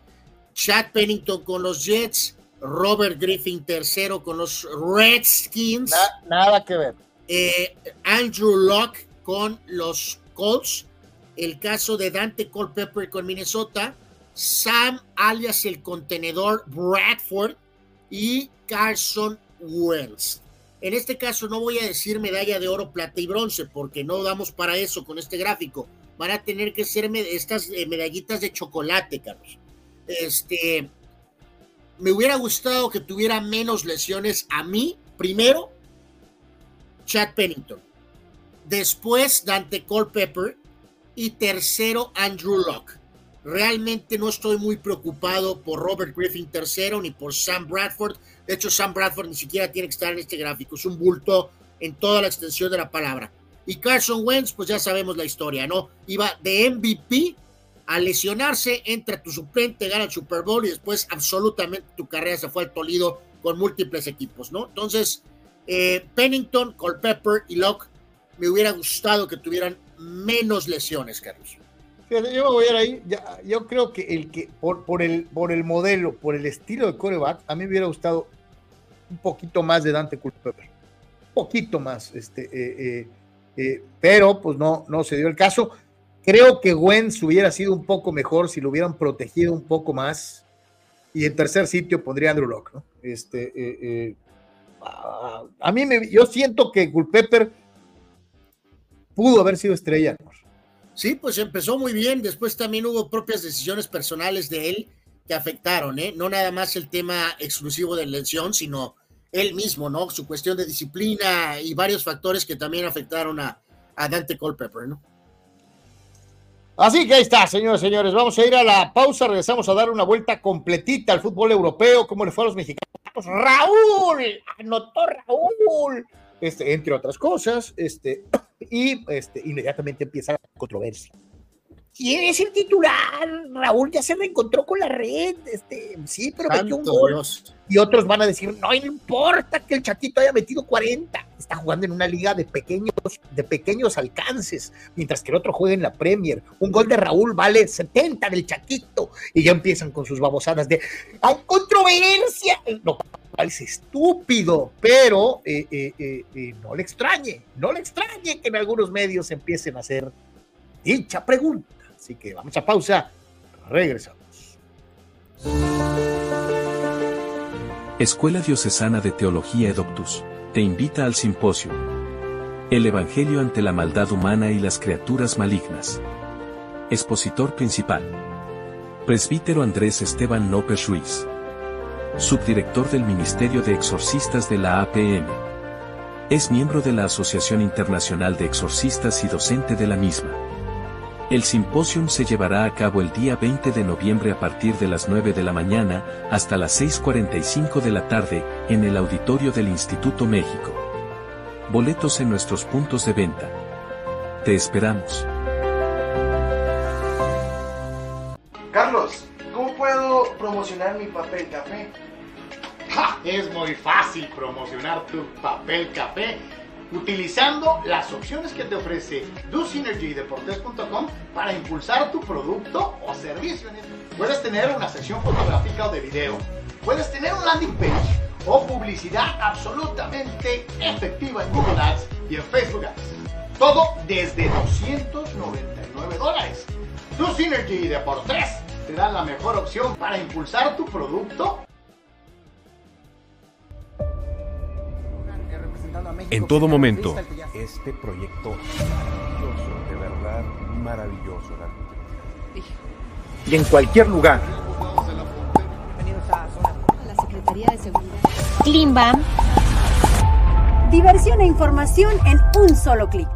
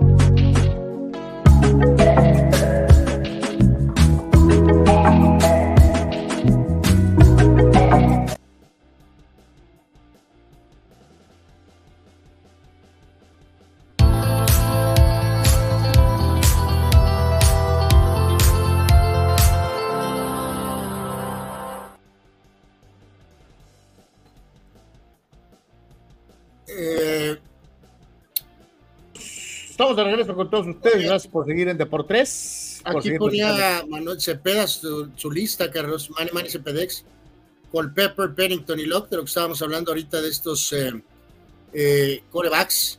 Eh, en una acusación sin fundamento, Raúl Ibarra me ataca, Carlos. léela, es un análisis erróneo. Y hay alguien chiva de closet en los medios, es Anuar, pero que defiende a Chivas solo porque nació en Guadalajara. Efectivamente, nací en Guadalajara, Jalisco, pero mi equipo es los Tecolotes de la Autónoma de Guadalajara, ¿no? Así que es una acusación eh, sin fundamento. Eh, Silvano Camarena. Toda la razón, mi querido Raúl. Eh, bueno, y tú por eso simpatizas con el Atlas entonces, ¿no? Porque también naciste en Guadalajara. sí, porque son los adorables perdedores. Dice Silvano que ayer hablaron de Cholo como excepciones. Bueno, menos mal que se acordaron, mi querido Silvano. Y en este caso, eh, el propio Raúl nos comparte esto, Carlos. Eh, y también te mando la respuesta tuya porque te, ataca, ¿no? Eh, ahí está la asistencia. bueno, esta era una asistencia anterior, pero aquí a lo que nos dice es, del lado derecho principalmente, los partidos más miserables, Carlos. la peor asistencia, ¿no?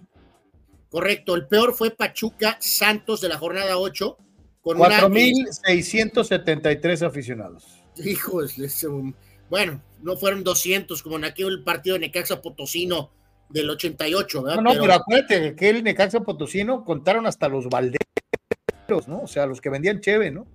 O sea, ¿Qué otros partidos por aquí? Vean nada más las combinaciones, ¿no? Puro bajo pack prácticamente, ¿no?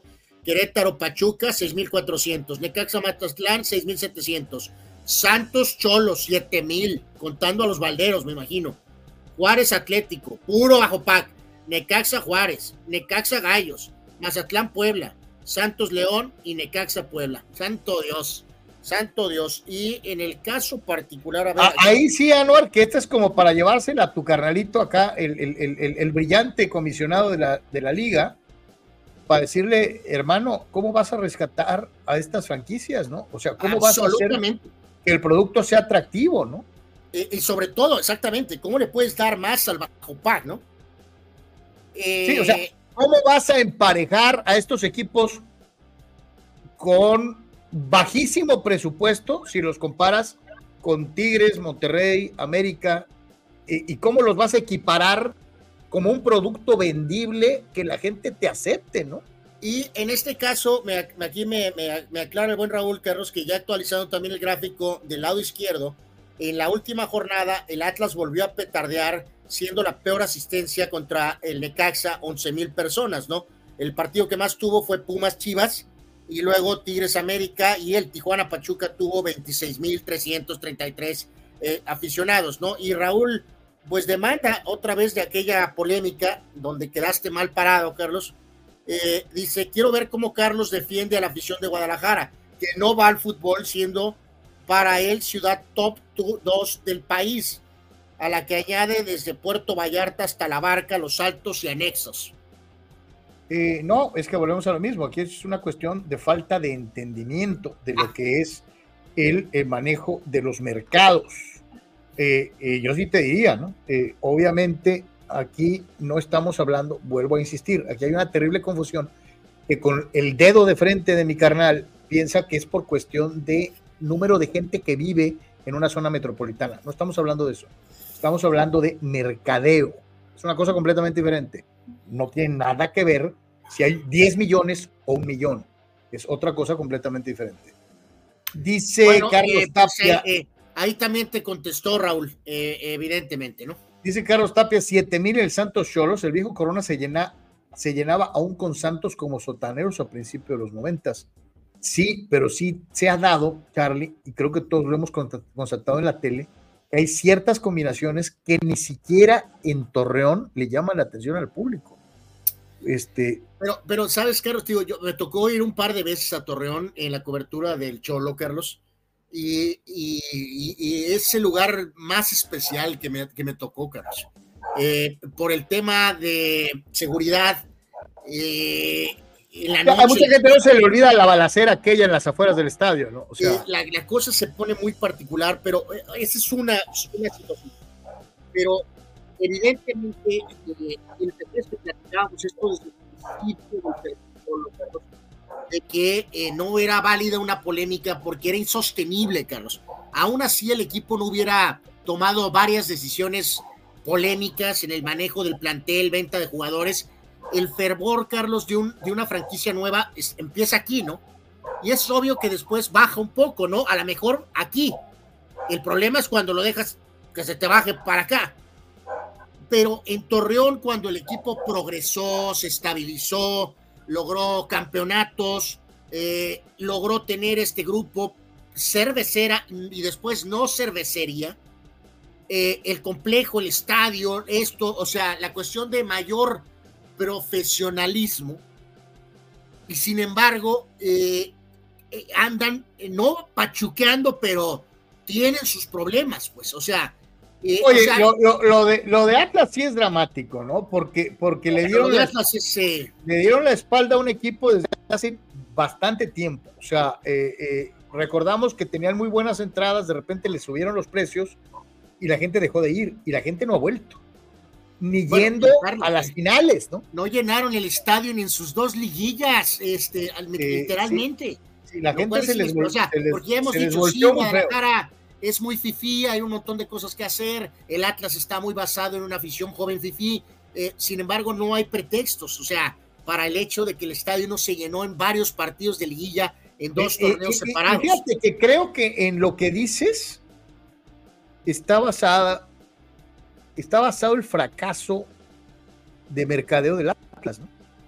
De repente, de ser el equipo del paradero, el equipo de Tlaquepaque, de Tonalá, el del equipo que era popular, pero no tan, pero me refiero a popular en cuanto a, no, no, a cantidad de, aficionados, sino popular porque era económico, era de, la raza, del pueblo.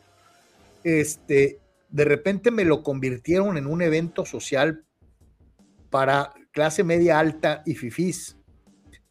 Y pusieron los precios y todo orientado a dicho mercado. Cuando vino la explosión de los famosos clubes eh, deportivos de la institución, casi todos ellos orientados a gente que tenía dinero, este, eh, eh, campos de golf, tenis, actividades hacia otro mercado, el pueblo le dio la espalda al Atlas. O sea, la raza dejó de ir al estadio porque percibieron que el Atlas los había despreciado para irse a un mercado de, de, ricos y no se lo han regresado ni se lo han perdonado. Ni con los títulos, o sea, no, este... no, este, así que pues bueno. Dice Eduardo de San Diego, eh, ¿cómo se creen leyendas urbanas y hasta lo aseguran? Como la nota de Lichnowsky y sus minutos jugados por, para renovación automática. América, no te acabes. Este, eh, eh, Eduardo, este, hablando de, de esta situación. Eh, dice Fidel, a Coahuila solo le ha faltado abrirse un segundo equipo en Liga MX, hace Saltillo, Monclova, Ciudad Acuña. Eh, ok. Eh, Rule saludos, ¿cómo van a vender y recuperar la asistencia del público? Fácil, van a llenar esos juegos a Estados Unidos. Guarden este mensaje, dice, o sea, dice Rule. O sea, ¿a qué te refieres? ¿A Cholos? ¿De que Cholos vaya a jugar en el estadio de San Diego? No. Ya le invertiste, tienes tu propio estadio, en muy buenas condiciones, por cierto, creo que es un buen escenario. Eh, no creo que vaya por ahí, pero, pero Fidel, la raza no va a ver al Atlas gracias a la fabulosa idea de su, dueño de implementar el famoso Fan ID. El, Fan ID está en todos lados. Sí, y Fidel, no tiene nada de malo que haya Fan ID. Al contrario. al contrario, debe, debe de haber. y, debería ser. Y no, de adorno, ¿eh? debería de ser bien ejecutado, no de adorno. Sí, totalmente. Dice Marco Verdejo, en su momento el estado de Coahuila tuvo dos equipos de la Liga Nacional de Básquetbol Profesional y de muy buen nivel, dice Marco. Este, pues sí. Sí, sí, sí, sí. Este. Vámonos, señores, con el, nuestro recorrido a toro pasado de lo que fueron los resultados más importantes en las ligas europeas, en el fútbol internacional, en el pasado fin de semana y la perspectiva para adelante dentro de lo que es lo mismo el mejor fútbol del planeta Tierra. Y pregunta, bueno, ahorita dice Eduardo que había hecho eh, una pregunta un poquito más atrás, ahorita la checo. Adelante. Ok, está, Carlos, un poquito eh, un recordatorio de qué show el fin de semana, eh, empezando con Mbappé, Carlos. Mbappé, fíjate, Carlos, digo, lo que es el tema ratings, lo que es el tema lucha, horarios, no sueltan en el chiringuito Mbappé, Carlos. No, no lo sueltan, Carlos. Sí, yo, yo no entiendo esa, esa obsesión, ¿no? O sea, eh, ayer otra vez tópicos, reportes de que sigue pensando en que va a ir, o sea, yo no entiendo bien, o sea, eh, sé, hay que recordar, por ejemplo, ese programa es a las 12 de la noche, entonces requiere otro tipo de dinámica, no lo sé, pero no sueltan el tópico de Mbappé, en fin. Mbappé, por cierto, en este fin de semana, Carlos Victoria en contra del del Star Rams 3 por 0 y con esto el PSG asume el liderato de la League One. Mi punto aquí es lo que hemos hablado, tratando de, de, pues no sé, de meterte un poquito en, la, en las personas, Carlos. Eh, y te acuerdas que te, he mencionado rapidísimo el tema de lo de, de lo de, de que se está echándose un pelé, Carlos. De si en su, en su cerebro, Carlos, eh, el que le quiera ser eternamente fiel a Francia y a, y, y, a su club. Sí, sí, sí, sí. Pues o sea, en este caso, pues el, club es como eh, segundo, pues, o sea, como que al país. O sea, eh, digo, no puedes descartar ninguna teoría. Eh, anota tres goles más, Carlos. Ahorita vamos a ver cifras totales. Pero mi punto es, compadre, o sea, o sea, sí. o sea, en, la Liga Francesa ya no tiene nada que probar, ¿no? Creo que lo hemos dicho un millón de veces, ¿no? O sea, sí. En, fin, ganan 3 por 0, están líderes ya por un punto sobre el Niza. En cuanto a, la Liga de España, el Madrid, después de aquel partido eh, malo contra el Rayo Vallecano, le tundió al Valencia 5 a 1.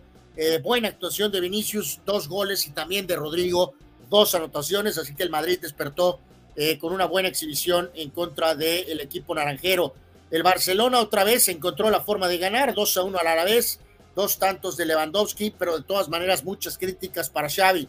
El Atlético le ganó 3 a 1 al Villarreal, eh, anotó de nueva cuenta. En la Liga de España sigue de líder el Girona con 34 puntos, el Madrid 32. y no se te hace irrespetuoso que estemos hablando más de los struggles del Barça y de eh, eh, las inconsistencias del Madrid que darle su lugar a un equipo pequeño que está haciendo muy pues bien las cosas.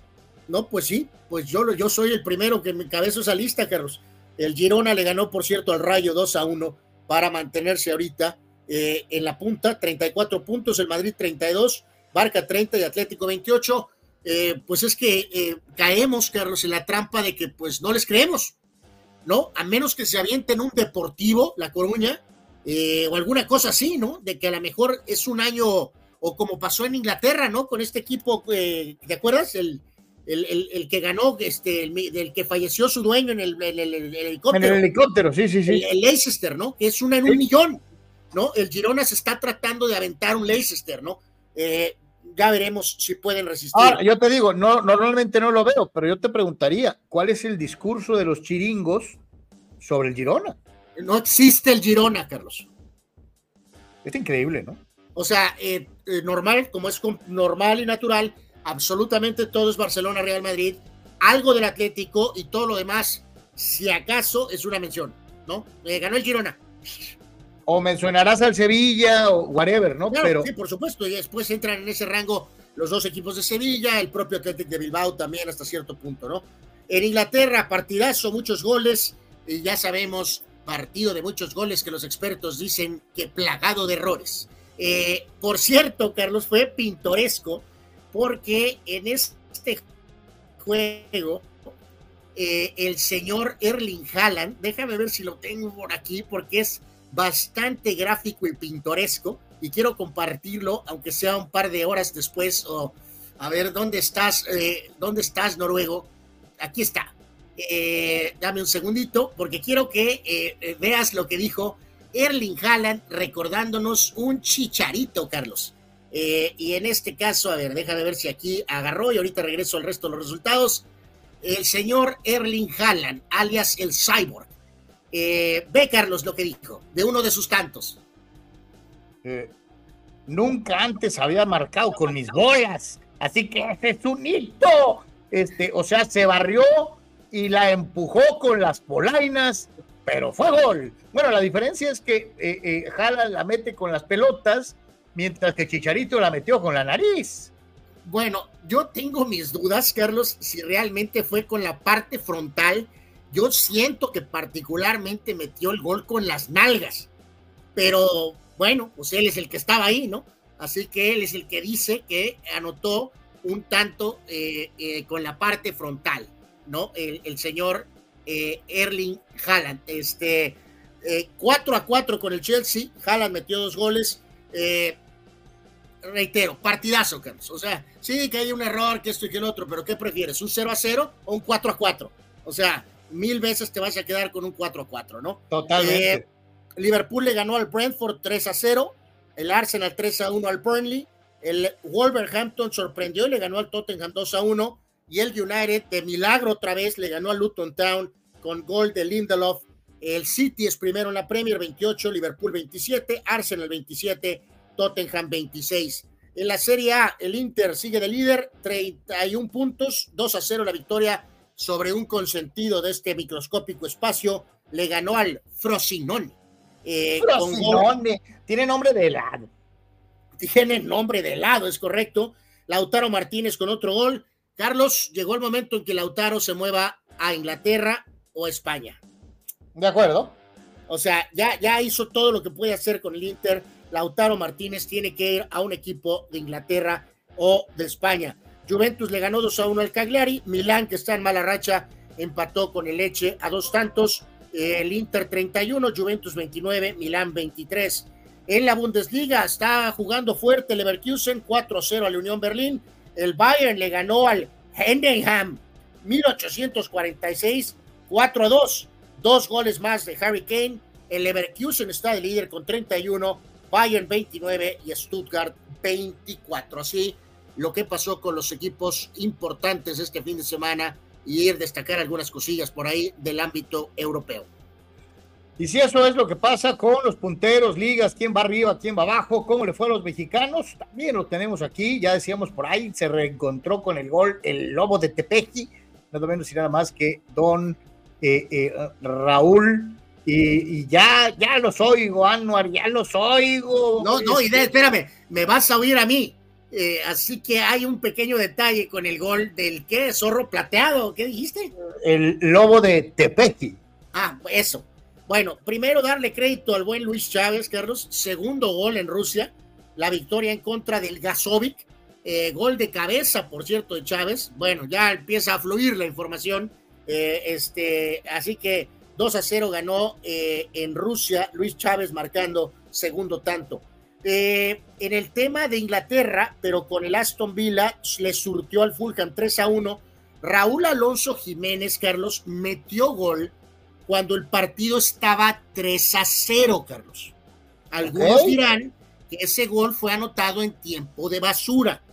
Y la cuestión curiosa es que Raúl Alonso Jiménez, alias el zorro plateado, o no sé cómo le dice Carlos, eh, anotó al 70, Carlos, y de premio lo sacaron al 74, Carlos. Ok. Metió el gol. Es, Anuar es para que no se cansara después del, del, esfuerzo del gol. Bueno, y reitero, el partido estaba 3 a 0 cuando anotó Raúl Alonso Jiménez. El West Ham del Machín 3 a 2 al Nottingham Forest. Eh, Edson fue titular y salió al 79. En Holanda, mini rachita negativa para el Chaquito. Este, ganaron 1 a 0 al AZ Alkmaar. Chaquito fue titular, pero salió al minuto 66 y no marcó. El PSV le ganó 4 por 0 al, al, al Soli. El Chucky titular y anotó gol al minuto 5. En España, el Sevilla 1 a 1 con el Betis, el clásico andaluz. Guardado no jugó. El cachorro Montes, Carlos, refundido en la banca de la Almería. Refundido y de todas maneras perdieron ante la Real Sociedad 3 a 1. El Osasuna 1 a 1 con Las Palmas. Julián Araujo entró al 73 y fue amonestado. En Grecia, el AEK Atenas le ganó al Lamia. Eh, Orbelain, titular, no anotó. Y Pizarrín entró al minuto 69. ¿Quién más se acuerda de Pizarrín que nosotros, Carlos? Somos el lugar ideal para que encuentres tus reportes del Pizarrín. Bueno, qué gran, increíble cosa. Guimaraes perdió con el Porto 2 a 1. Jorge Sánchez entró al 81 y fue amonestado. El HH fue titular. El Houston Dynamo empató con el Real Lake a 1. en penales el equipo del HH avanza en los playoffs de la MLS. Ya eh, posterior desde el viernes, reiterar, Carlos, perdió el Salernitana, pero gran actuación de Memo. Ahora le llaman el profesor, Carlos, para que les arda algunos. Es el nuevo apodo de Memo, el profesor. Santo Dios. Y eh, Johan Vázquez fue titular en la derrota del Génova ante el Cagliari 2 a 1. Gerardo Arteaga eh, también en acción en la derrota del Genk dentro de lo que bueno, ya esos fueron partidos anteriores. Así que ahí está el panorama mexicano. Reiteramos con goles para Luis Chávez, para Alonso, para el Chucky, eh, de lo más destacado. Y una buena actuación de el profesor. El profesor Paco Memocho. Este, dos que tres se sintieron aludidos. Dice Eduardo Sandiego, le pregunto, les pregunto qué pasaría si un naturalizado llegara a la selección y se convirtiera en el mejor jugador del mundo o uno de los tres mejores. ¿Cambiarían el discurso si esto llegara a producirse? O sea, ¿a qué te refieres? Vamos a poner un ejemplo vívido. Llega el Black Panther, empieza a meter goles a lo bestia, eh, se convierte en un jugador fuera de serie, juega la eliminatoria por México y el Mundial. ¿Cambiaría la percepción del equipo, de los aficionados, por ser naturalizado? Creo que no. Yo creo que en general sí cambiaría, Eduardo, pero de todas maneras, increíblemente habría eh, una minoría que continuaría con, con detalles, ¿no? Pero la gran mayoría, eh, yo, yo sí creo que cambiaría si se convierte en un jugador verdaderamente increíble, ¿no? Eh, o sea, no, por eso él te dice de los tres mejores del mundo. O sea, no, no, no, pues claro que cambiarían, Dios mío. Bueno, se, ah, se convertiría Lalo muy probablemente en una Rosarena, ¿no? O sea, inmediatamente. No, no, pues todavía más que Rosarena. no, pero me refiero a la percepción de los aficionados. Se nos olvidaría la naturalización. Diríamos, hombre, este es más mexicano que nosotros. O sea, eh, eh, sí. Este, no, pero hay, más, hay, más, hay más apapacho en el base, Carlos. Dice Raúl, goles son amores, sin importar de dónde venga o nacionalidad, comprobado. Es cierto, si de repente se convierte en un jugador top mundial, pues se te olvida que es de otro país y que se naturalizó, ¿no? Sí, pero si lo ponemos en términos reales, Carlos, tendría que estar ahorita Kylian Mbappé, Erling Haaland y luego esta persona que está este, este personaje, ¿no? Este, Entonces, eh, ¿saben lo que se requiere para estar ahí? Tito Rodríguez, Anwar mostrando su antiamericanismo, criticando a Raúl Jiménez, el lobo de Tepeji. Yo nada más puntualicé que su tanto fue cuando el marcador estaba 3 por 0. lo que en realidad quiere decir Anuar es que Lautaro debería de ir al Real Madrid. Eh. Uh, Anuar te leen como un libro abierto. Eh, no, es mala idea. Y Víctor tiene toda la razón del mundo. Dice, dice Víctor, uy, si Sague hubiera metido gol de bolas, creo que hubiera ponchado el balón sí, como brocheta, Víctor. Insisto, yo insisto, creo que el Cyborg Haaland metió el gol with his ass, pero él dice que fue por delante. Qué cosa tan terrible, verdaderamente. Pero bueno, Víctor Baños, ¿qué te pasa? Es horario infantil. Este, eh, y bueno, ya que estamos hablando del lobo de Tepeji, este, eh, Anuar, yo sé que vibras de emoción con el regreso del lobo. Este, eh, eh, y, pues aquí vamos a ver algo de sus estadísticas, ¿no? Es el regreso del lobo. Este, el tercer máximo anotador mexicano en ah, Europa. Oye, se dice fácil, pero pues ocupas meter un montón de goles, ¿no? Esa es la verdad, ¿no? Sí, sí, sí, sí. O sea, con el golecito eh, eh, de este eh, fin de semana, pues reiterar, ¿no, Carlos? hubo 313 goles, Javier Hernández 127, Chicharito. En este caso en particular, Raúl Alonso Jiménez llegó a 90 tantos, Atlético de Madrid, Benfica, Wolverhampton y ahora Fulham. luego está el enigmático Carlos Vela con 89, el Chucky Lozano tiene 75, yo supongo que el Chucky también eventualmente va a pasar a Vela, Carlos, y probablemente pase a Jiménez, pero por lo pronto así está la lista eh, hasta este momento. Santi Jiménez ya tiene 38 tantos para ponerlo un poquito en perspectiva, ¿no? Entonces, pues será el sereno, ¿no? Y lástima por lo que ya hemos dicho 300 mil veces, el desafortunado incidente, lesión de Jiménez, Carlos, porque después de Hugo, Javier Hernández y Raúl Jiménez, ¿no? Reitero, no hay Carlos Hermosillos, no hay Sagues, no hay este, Luis García, Luis Flores, no. Está este compadre después de dos figuras icónicas, carismáticas, Carlos, como Hugo y el Chicharito, ¿no? No, y hay que dejarlo bien claro, pues ya desde hace un buen rato que eh, Javier ya no juega en Europa eh, y todavía sigue su marca ahí, y de Hugo, pues mejor ni hablamos, jugó en los ochentas, ¿no? Entonces, este, pues sí, nos habíamos tardado un poquito en, volver a encontrar a un mexicano con forma goleadora para el balompié europeo. Dice eh, Raúl Ibarra, se le sorprende el gol de Haaland, se les olvida que hace 25 años así metió un gol de campeonato, el famoso Hueso Glaría, ¿te acuerdas? No, Raúl, me cae que sí estás eh, pesado con la, con la memoria, ¿eh? wow, mi reconocimiento. Pues sí, ya ahorita medio como que se refrescan los paneles de mi cerebro. O sea, wow. Omar Sadamos dice el equipo femenil de Estados Unidos ya tiene técnico, Emma Hayes. Por cierto que en este tópico otra vez Rapinoe, Carlos se metió en un bronconón para variar. Yo creo que ya hasta lo hace de adrede, nada más para eh, elevar su marca, Carlos, en su postura radical en todos los aspectos. En lo que fue la definición de este torneo femenil, se lesionó y este, cada quien puede tener las preferencias religiosas que guste, Carlos. Adelante, cada quien puede pensar lo que crea conveniente, ¿no? Eh, más, menos, para acá, para acá o para acá. Pero cuando eres una figura tan pública, no creo que puedes dar ejemplos tan, eh, Carlos le tundió a Dios por su lesión. Eh, básicamente dio a entender que al lesionarse se ratifica que no hay un Dios. Eso dijo Megan Rapino. Eh, eso habla de alguien sin el más mínimo grado de humildad este, ya para estarle exigiendo a Dios, santo Dios, o sea. No, no, y, criticándole, ¿no? O sea, cómo me lesionaste, ¿no? En mi último partido, literalmente, ¿no? Digo, eh, independientemente del nivel de religión, que, o sea, de intensidad que No, no, no, es una locura, es una eh, locura. evidentemente, pues supongo que Dios está teniendo otros asuntos más importantes que mantener a Rapinoe eh, sana, ¿no? Víctor Baños.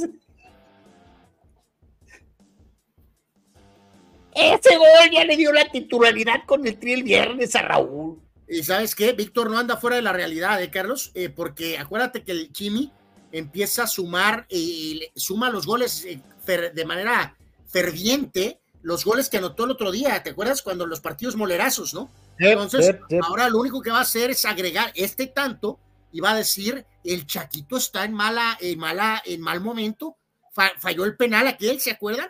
Así que Raúl llega en mejor momento, sin duda alguna.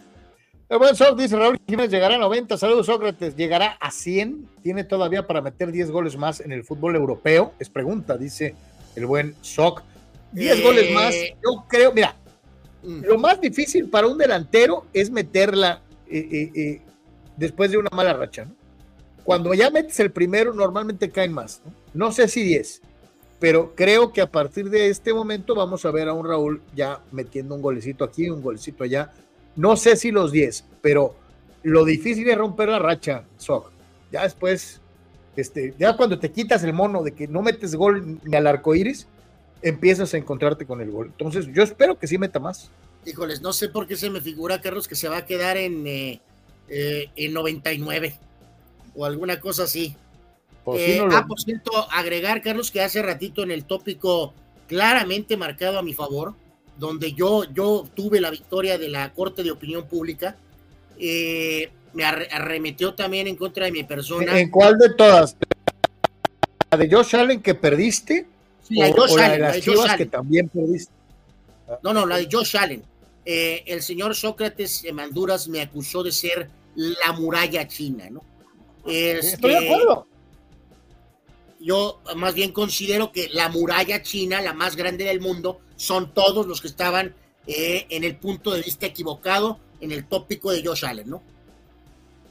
Eh, creo que no, pero, pero bueno, te la concedemos, hermano, para que no te sientas mal, como un pollo salvaje, pero este... Eh, gracias, gracias por, Somos magnánimos a pesar de tus enormes hierros. Vamos a la lista de goleadores. Obviamente aquí no, figura el lobo de Tepeji, o sea, vamos siendo sinceros, este, aquí no hay lobos de Tepeji, eh, eh, y pues la lista la sigue encabezando el que mete goles con las bolas, que es Erling Haaland, eh, esto de acuerdo a la última estadística, los, eh, eh, la lista de goleadores del lado derecho del presente año 2023. Haaland lleva gol con las bolas incluido 48. Harry Kane lleva 47 y su majestad don Cristiano Ronaldo lleva 45 allá en el fútbol árabe. Ahí aparece el no me muevo, no me voy de aquí, Kylian Mbappé en el cuarto lugar y eh, aparece...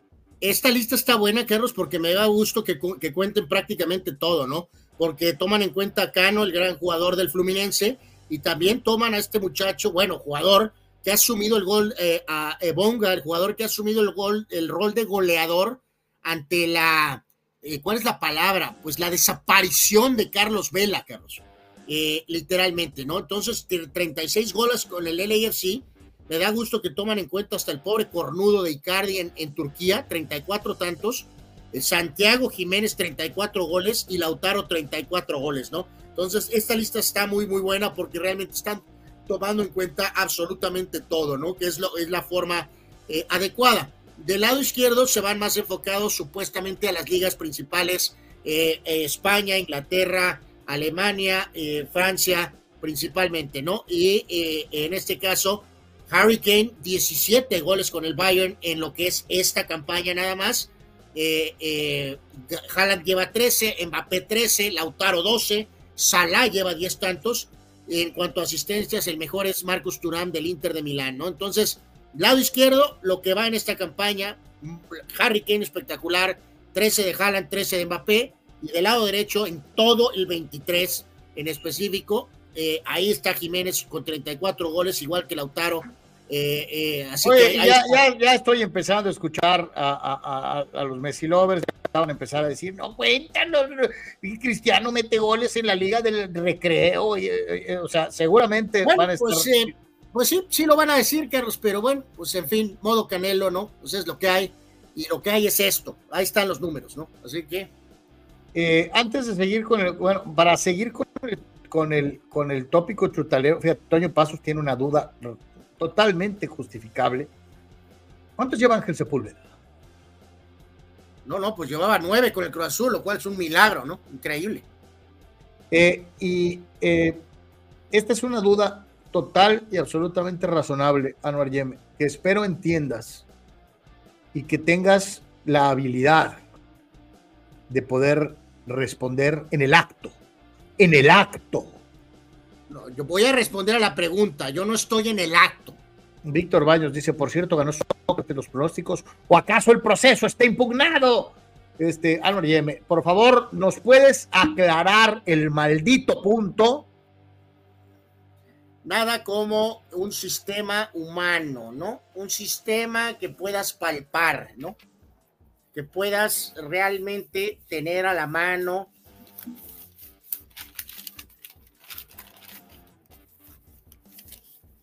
Ok. Escupe, Lupe. Fecha. ¿Quién es, el campeón?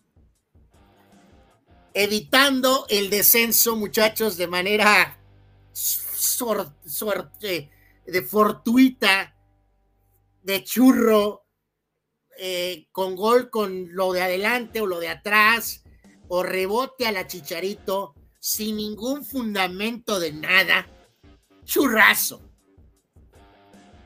Gana la última jornada este personaje conocido como Carlos Yeme. Con 10 puntos. Le atinó de manera directa al miserable 0 a 0 del Atlas de Caxa. Se los advertí. Y le atinó al 2 a 1 anémico de León en contra de Juárez. Yo sabía. Seis puntos para Eduardo Seares. ¡Halo! cerrando fuerte para los amigos de este humilde y microscópico espacio. Cinco puntos para Sócrates Semanduras. Por cierto, Eduardo le atinó también al Atlas de Caxa 0 a 0. Y eh, Sócrates le atinó directo al Bodrio del Puebla ganándole al Cruz Azul 2 a 1. Marco, cinco puntos. Manuel Cepeda luchó hasta el final, Carlos. Es un guerrero. Pero también hay que decirlo, Leonidas también peleó hasta el final y cayó ante Xerxes. Pero cayó con la cara en alto. Bueno, sí, completamente flexado, hasta por la parte frontal y, y la de atrás también. Peleó como Leonidas Manuel Cepeda, tratando de evitar perder la categoría. Cuatro puntos. Pero acuérdense, pues somos iguales que los de verdad, pues aquí el descenso es simbólico. Y yo cerré de manera absolutamente miserable, tratando de descender a toda costa, Carlos. Y de manera inexplicable me salvé el pellejo. De, traté a toda costa de hundirme, estrellándome directamente contra el iceberg y el maldito barco quedó a flote. ¿Sabes tú que nuevas investigaciones revelan que si el Titanic hubiera chocado de frente contra el iceberg no se hubiera hundido? Hay gente que dice lo contrario, Carlos. Dicen que de todas maneras se hubieran hundido, pero tiene razón. También he escuchado la teoría de que lo más oportuno hubiera sido embarrarse de frente. Eh, dos puntos para su servilleta en el cierre final. Tabla general, señoras y señores. Campeón, uniéndose a nombres rutilantes, señoras y señores, como Hugo Sánchez, Gustavo Matosas, alias el corrupto, y Diego Coca. Sócrates Semanduras es el campeón de nueva cuenta. Muchas felicidades. Ahora, con una actuación. Bicampeón. Con una actuación discreta, modo Liga MX, no llegó a los 100 puntos, como lo hizo la temporada anterior. Sócrates, campeón con 89 puntos. Medalla de plata, señores, para ustedes. Para ustedes. 86 puntos para los fans. Gracias a Dani Pérez Vega, Chava Zárate, Gerardo Atlista López, Arturo Carrillo, Julio Aguilar, Juan Antonio Pitones, Víctor Baños, Fidel Ortiz, Gabriel Narváez, Jesús Pemar, Andrés Macías, Francisco Ortiz, Dani Maiden, Saúl Olmos, Raúl Ibarra, Carlos Tapia y Eduardo Seares. Gracias por participar. Se llevan la medalla de plata. A tan solo tres puntos de líder Sócrates. O sea, Sócrates, tres puntos atrás, los fans. Medalla de bronce para nuestro gran amigo, compañero periodista. Híjole, soné como Noroña con eso del compañero. Eh, compañero, compañero, presidente. Compañero eh, Retiremos lo del compañero. Nuestro gran amigo, Marco Domínguez Niebla, bronce para él con 84 puntos, Carlos. Posteriormente, con su cierre ciclónico, a la Ben Johnson, merece incluso una revisión antidoping. Carlos Yeme con sus 10 puntos finales, 79 puntos termina en cuarto lugar. De manera inexplicable, Anuar Yeme, 73 puntos. Manny Manny Cepedex, 72 puntos. Manny, te toca pagar las galletas. Aquí están las pruebas de todo. Es vergonzoso el sistema, pero bueno, este, Sócrates, felicidades. Este, eh, eh, eh, dice Toño Pasos, el cuarto bicampeón del fútbol mexicano. Este, exacto. Carlos Tapia pregunta: ¿qué franquicia vas a comprar para mantenerte, CPDX? Este, Eduardo de San Diego hace un Miguel Herrera y dice, Cholos me echó a perder mis pronósticos. Este, eh, ok. Eh, y Tito Rodríguez dice: malas noticias para Sócrates. Después de un bicampeonato, los ganadores no vuelven a tener éxito. Este, y tiene toda la razón del mundo. Así que bueno, pues ahí están los además, eh, voy a de informarles a todos ustedes, amigos, que el próximo torneo voy a jugar en serio. Voy a jugar. O sea, según tú, estabas, estás fingiendo que fue adrede, ¿no? Voy a jugar en serio. Es lamentable, cabrón. Guarden este mensaje. Hijo de la El próximo torneo voy a jugar en serio. Y es un mensaje para todos ustedes. Cuídense. Dice Sócrates, lo dije, fulanos, que la lucha era por ver quién quedaba segundo. Fanso Marco, felicidades a los fans. Dice el campeón, perdón, el bicampeón. El premio es moral. Nada. Este eh, eh, es el orgullo anual de haber ganado. exacto. Eh, pregunta Antonio, Antonio ¿cómo manejaron la resolución, la, resolución del TAS en los pronósticos? ¿Ganó Cholos o ganó Puebla? Es demasiado avanzado para el paupérrimo y miserable sistema que maneja Anuar eh, Toño, eh, eh, ya ni le muevas, porque a lo mejor si invirtiéramos los términos, a lo mejor el campeón sería otro. A ver, Anuar, los tres puntos en ese partido podrían marcar una diferencia entre los fans y Sócrates. no, no, no, no, no, no, no, no, no. este sistema vive al presente. Nunca voltea para atrás. Te lo dije, es demasiada avanzada matemática para el pobre fulano. Estos números son los que son. Eh, si hay algún tema de conflicto o hubo alguna cosa que revolver y volver a mover. Anuar haciendo un Álvaro Morales, o sea, todos me la van a y ya saben qué. Aquí están los números vivimos en el presente y, este sistema es tan avanzado que... Anual el, el piojo y M. Nosotros no andamos, yo no tengo la culpa en el sistema de los problemas de calendarización de la federación. Ay, joder, bueno. Terrible, lamentable, verdaderamente, huyendo rumbo al monte por no poder sacar una cuenta de tres puntos. Joder, Sócrates defiende su campeonato como un perro, como López Portillo. Y dice, yo siempre puse a perder Cholos de visita. En una de mis claves para dar los tres puntos a Tijuana me perjudicaba, se hizo justicia, dice eh, Sócrates. Y dice Raúl Ibar, Anuar el, el Bartlett Yeme. Eh, eh, y luego dice Víctor Valles, nunca leímos las letras chiquitas que decía que no podíamos impugnar. Hijo de la, bueno. Y sencillo, son tres puntos. Pero bueno, en fin, este. Eh, ahí está. Hija de la chica.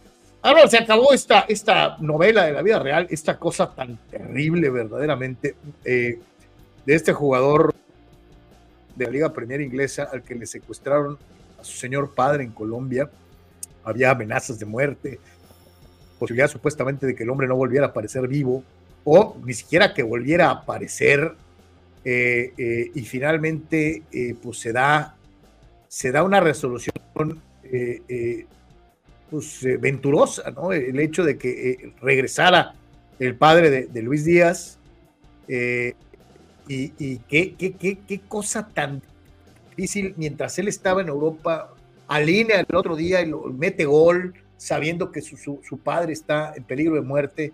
Qué historia, ¿no? Sí, aquí yo creo que más que nada era mostrar las postales, Carlos, porque creo que la, cara de, del señor y de él, eh, pues reflejan auténticamente lo, brutal que ha sido este episodio. Eh, y es más que nada, pues compartir estas, estas fotografías.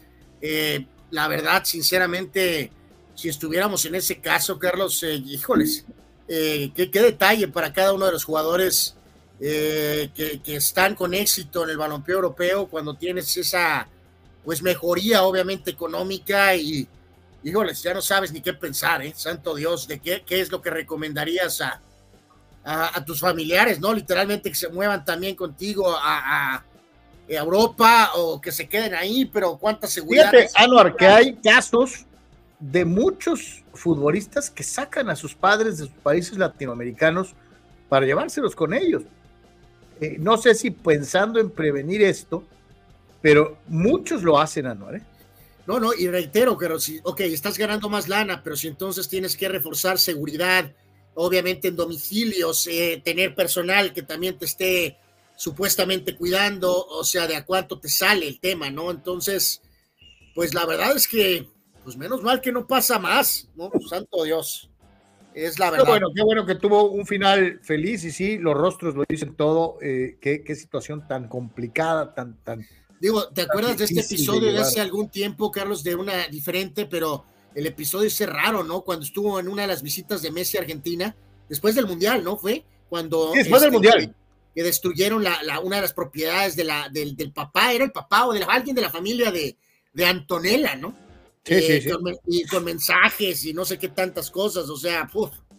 Sí, querían que les diera una feria, no un título, ¿no? Este, esa es la realidad, este, eh, qué, qué difícil para los futbolistas, ¿no? Tener que estarse concentrando de una u otra manera eh, por fuera, ¿no? Este, la realidad es que qué bueno que esto tuvo una buena, una buena resolución, que no tuvimos que dar la noticia de que habían asesinado al señor padre, ni nada por el estilo, o sea, qué, qué situación. Y Guardiola lo manejó muy bien también hacia el interior del plantel, ¿eh? eh no, este. Digo, eh, Klopp, con el Klopp, perdón, Klopp lo manejó muy bien al interior de su plantel, ¿no? Lo hizo muy, muy bien. Sí, porque pues él siguió jugando, incluso eh, se puso una palera cuando mostraba ahí el, el apoyo a su papá, y, o sea, qué episodio, qué episodio. Sí, Klopp lo hizo muy, muy bien eh, eh, en el manejo, en el manejo de la crisis, para sacar al chavo, para, para, para, distraerlo, para mantenerlo activo dentro de lo que era su, su proceso y, y, qué bueno, enhorabuena que ya, ya tenemos buenos resultados. Y hablando de resultados, pues Mundial Sub-17, carnal. Hay que recordar, ahorita creo que Fidel mencionó a Chabrán, ¿no, Carlos? Este, México juega con la Vinotinto a la una de la mañana, eh, tiempo de nuestra región. Creo que estos juegos los están pasando por el canal 9. Eh, así que, bueno, pues partido fundamental para, para el equipo mexicano en el Mundial Sub-17. Por lo pronto, en los resultados básicamente de hoy, del día 14, en actividad del grupo D, Senegal le ganó a Polonia 4 a 1 y dentro de ese grupo D, Argentina le ganó a Japón 3 a 1. Y grupo C, Inglaterra 2 a 1 a Irán y eh, Nueva Caledonia se llevó 9 de Brasil nada más, ¿no? Eh, en el grupo D, Senegal adelante, equipo africano, a variar, Argentina está segundo, Japón y Polonia. Grupo C, Inglaterra primero, Brasil e Irán con tres puntos y Nueva Caledonia con cero hasta el momento. Ya saben, México su primer partido perdió con Alemania, Venezuela ganó a Nueva Zelanda, entonces eh, llegó el momento de la verdad, Carlos. Eh, tienen que ganarle a Venezuela. Así es. Sí, no, no, tiene otro, ¿no? O sea, es ganar o ganar este, y mantenerte con vida dentro de lo que es el pelotón. Y eh, digo, hay que recordar, se supone que perdiste contra el difícil, entonces te tocan los que hay que ganar de una u otra manera dentro de lo que es eh, este torneo sub-17, donde reiteramos, México ya ha sido campeón eh, del mundo en un par de ocasiones. Es la única eh, instancia en donde el fútbol mexicano ha sido monarca mundial dentro de lo que es esta situación del fútbol profesional. Silvano Camarena dice, Carlos, no he hecho el Dakota Dance, lo estoy estudiando. Silvano, lo estoy estudiando. dice Ricardo Tito Rodríguez, los pronósticos de Anuar son como los mensajes de misión imposible se autodestruyen en 15 segundos. Este, eh, dice Soc, la vez que puse a Choros a ganar en casa, el chiquito, sin albur, les metió tres, dice. Bien sin albur, este, eh, sí. Sí, puso que ganaba Sócrates, eh, Cholos en el de Pachuca y nos dejó a todos con un palmo de narices. Esa es, esa es una realidad. Anuar, vamos a la pausa, regresamos con un día como hoy, todavía tenemos por ahí NBA, Todavía tenemos más para adelante. ¿Qué le pasó a Cholos Femenil? Así que no se vaya, no se vaya. Eh, hacemos la pausa rapidísimo y estamos de regreso Es de por tres y estamos totalmente en vivo con todos ustedes.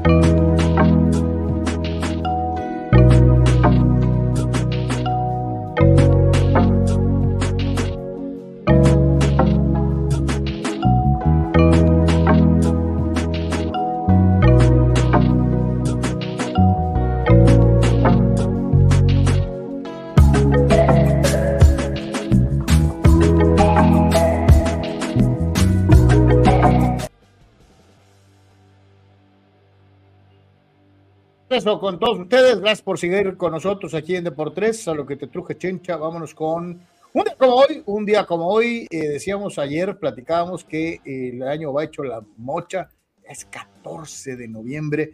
Vamos a ver qué nos encontramos en una fecha como este día eh, y con qué personajes nos topamos un día como hoy, noviembre 14 del 2023. No sé por qué, eh, Carlos, siempre que, no, no, sé, ¿recuerdas tú las épocas de las láminas en la escuela? Sí, ¿cómo no? ¿Cómo no? Eso ya es extinto, ¿no? Eh, no sé por qué. pues ahora todo lo sacas de internet. Se me quedó tanto siempre presente, ¿no? De que eh, me recuerdo contigo y luego conmigo, este, ¿no? No faltaban las láminas de la de las Naciones Unidas, ¿no? Exacto. Este, pero bueno, en este caso es algo así como que escuchas en las noticias y como que los nombres se te quedan en la mente. Y en este caso la lista de hoy eh, la abrimos 14 de noviembre con el eh, eh, que fue secretario general de las Naciones Unidas, Butros, Butros Gali, egipcio. Él estuvo al frente de las Naciones Unidas del 92 al 96. Él nació en el 22 y falleció en 2016.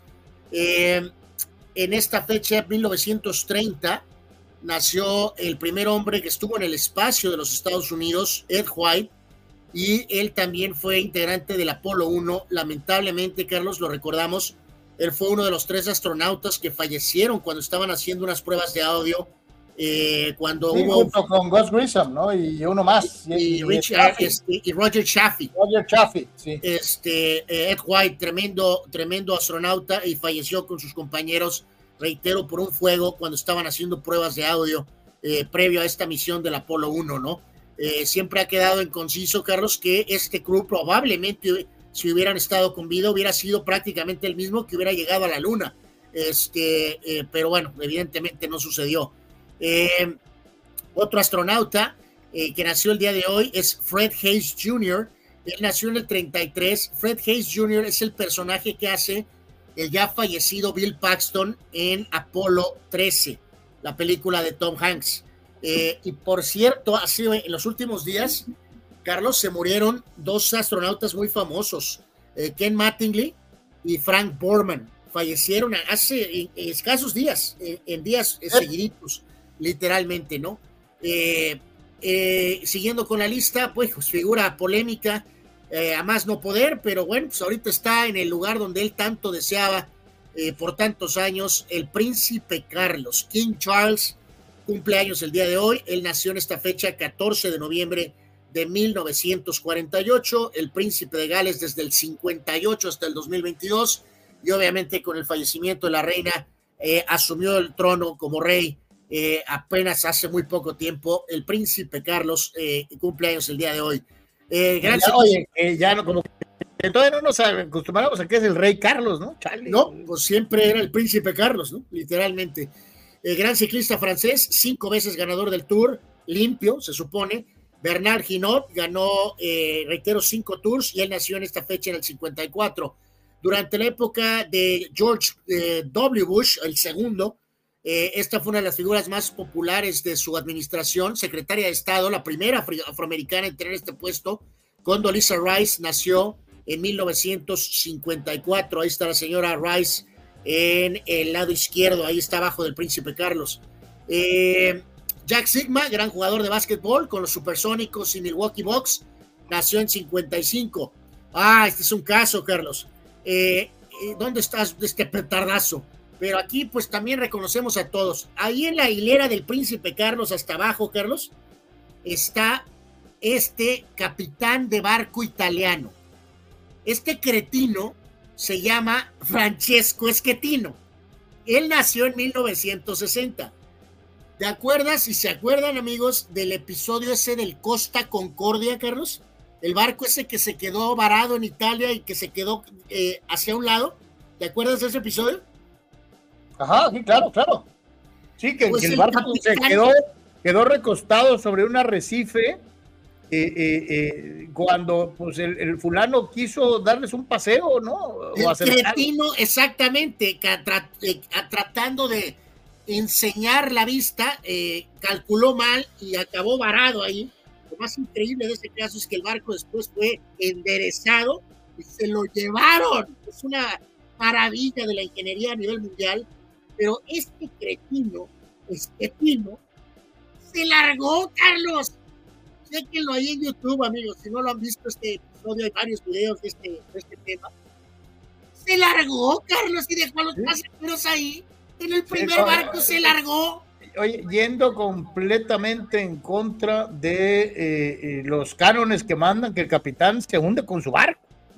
Después se comunica con las autoridades y uno de los con los que estaba hablando le decían, regrese ese señor capitán, regrese a su barco y mantenga la supervisión de lo que son los traslados de los pasajeros. Regrese a su barco. Cretino nunca volvió. Jamás se me olvidó el nombre de este tipo. Eh, por eso lo pusimos por ahí en la lista. Francesco Esquetino, alias el cobarde. Bueno, Increíble, eh, en el tema deportivo, eh, súper polémico, pero bueno, fue un gran pitcher. Kurt Schilling cumpleaños el día de hoy, nació en 66. Éxito con Filadelfia, éxito con Boston, éxito con Arizona fue un tremendo, tremendo lanzador en grandes ligas. Eh, pitcher relevista también con varios equipos, Ken Bottenfield, lo recordamos con Cachorros y Cardenales, nació en 68. Liniero del equipo campeón de los 49ers que aplastaron a los Chargers en el Super Bowl. Hombre muy arrogante, la verdad no era mi santo de mi devoción, pero bueno, era un buen jugador. Dana Stubblefield nació en 70, era el que liniero defensivo número 94 de los 49ers. También partícipe de ese Super Bowl, pero con los Chargers, esquinero Darian Gordon. Él nació en 1900. Y también era regresador de patadas, Darian Gordon. Correcto. Movedor NBA con los Hornets y Boston, David Wesley, nació en 70, buen jugador. Actor Josh Duhamel, lo recordamos en serie de televisión y también salió en Transformers, él nació en 72. Lawyer Malloy, safety de los Patriotas en el primer título, jugador consentido de Belichick, nació en 73. Carlos, la siguiente campaña para probar Belichick en su, en su mente torcida, que quería mandarle mensaje al resto del grupo, corrió a Lawyer Malloy, Carlos. O sea, primero lo levantó y luego lo hundió. Y luego lo hundió para probar el punto de que nadie estaba eh, libre de culpas.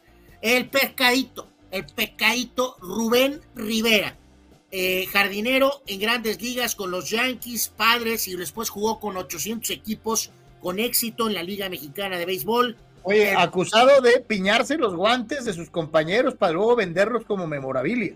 Eh, correcto, por eso después vino a jugar a México. 50 años de Rubén Rivera el día de hoy. El baterista de la gran banda Blink 182, Travis Barker, nació en 75, es el que ahora es esposo de Kourtney Kardashian. Eh, parece que los músicos sí pueden tolerar a las Kardashians, Carlos, pero los basquetbolistas de plano eh, acaban literalmente con su no, Acaban hasta en el hospital, ¿no? Y acaban en el hospital. Los rockeros sí aguantan. Eh, ah, un hombre del pasado padre, Carlos. Solo nosotros recordamos el hombre X, Mr. X, Xavier Nady. ¿En qué otro lugar del mundo se acuerdan, se acuerdan de Xavier Nady, Carlos? No, y nos lo vendían, Anuar, de que ah, es un gran prospecto, posible estrella del futuro. Y desapareció. Bueno, Xavier Nady cumpleaños el día de hoy, nació en 78. Nacida en 79, modelo y actriz eh, Olga Kurilenko. Ella es la chica que sale en la segunda película de Bond de el señor Craig, la que se llamó eh, Quantum of Solace, que no es particularmente mi favorita, pero ahí sale esta, esta dama eh, y entre otros papeles. coreback muy limitado en la NFL, lo recordamos con Chicago, Kyle Orton, nació en 82 la conductora y eh, modelo y actriz eh, Georgina Holguín de TUDN nació en esta fecha en 85. Suertuda la vaca, eh, que es su marido, pero hay que darle crédito, se animó. Y bueno, ella, él está casado con esta chica muy guapa, Gina Holguín. también de los padres del pasado, Carlos, que a, lo mejor volvemos para ella, para allá. Freddy Galvez, Freddy Galvez, parador. Ah, no, solamente tú te acuerdas de ese vato. Eh, buen parador en corto defensivo, Padres Rojos, entre otros equipos, Toronto, ¿no? Creo, nació en 89. También en 89, receptor de los Colts, T.Y. Hilton. Eh, o 93, a mí no soy, yo no soy fan de este pelotero, pero en fin, Francisco Lindor, parador en corto de los Mets, antes Cleveland, nació en 93. Campeón del mundo con Francia en 2018, defensa central, ex Barcelona, Samuel Umtiti, 93. 97, delantero francés del Chelsea, Christopher Nkunku, y el ganador del Heisman, receptor, Devonta Smith, nació en 98. Estos son los cumpleañeros de hoy. Y a eso nos vamos rápidamente a sucesos y decesos. Eh, dentro de lo que es un día como hoy, en el 14 de noviembre, dice Víctor Baños, y el capitán abandonó el barco, dejando a todos los pasajeros a la deriva. Qué caso tan lamentable. Sí, es una, una, vergüenza. Fula. En cuanto a los sucesos eh, decesos. Fallecimientos hoy, Carlos, de rendirle tributo a este excelente coach que a veces no es tan recordado, eh, austriaco, Ernest Happel. Él falleció en esta fecha en el 92. Eh, él ganó la Copa de Europa, la, lo que es la Champions, eh, con el Feyenoord en 1970 y con el Hamburgo en 1983. O sea, no clubes eh, gigantescos, ni mucho menos. Eh, y ganó la Liga de Campeones de Europa con estos dos equipos. Tremenda carrera. Ernest Happel, director técnico austriaco, él falleció en esta fecha en 92. Eh, platicaba con Manuel Cepeda, Carlos, pues un clásico de la literatura. En 1851 se publicaba la, el clásico Moby Dick, Carlos. Eh, por Herman Melvin, de hecho considerado eh, como la obra cumbre de la literatura estadounidense. Eh, es casi casi didáctico para la gran mayoría de las escuelas de educación media en la Unión Americana y pues detalla completamente lo que era el carácter obsesivo del capitán Ahab en persecución de Moby Dick, la ballena blanca, eh, eh, una gran, gran novela, muy pesada para leer, pero eh, una de las obras cumbres de la literatura en la Unión Americana.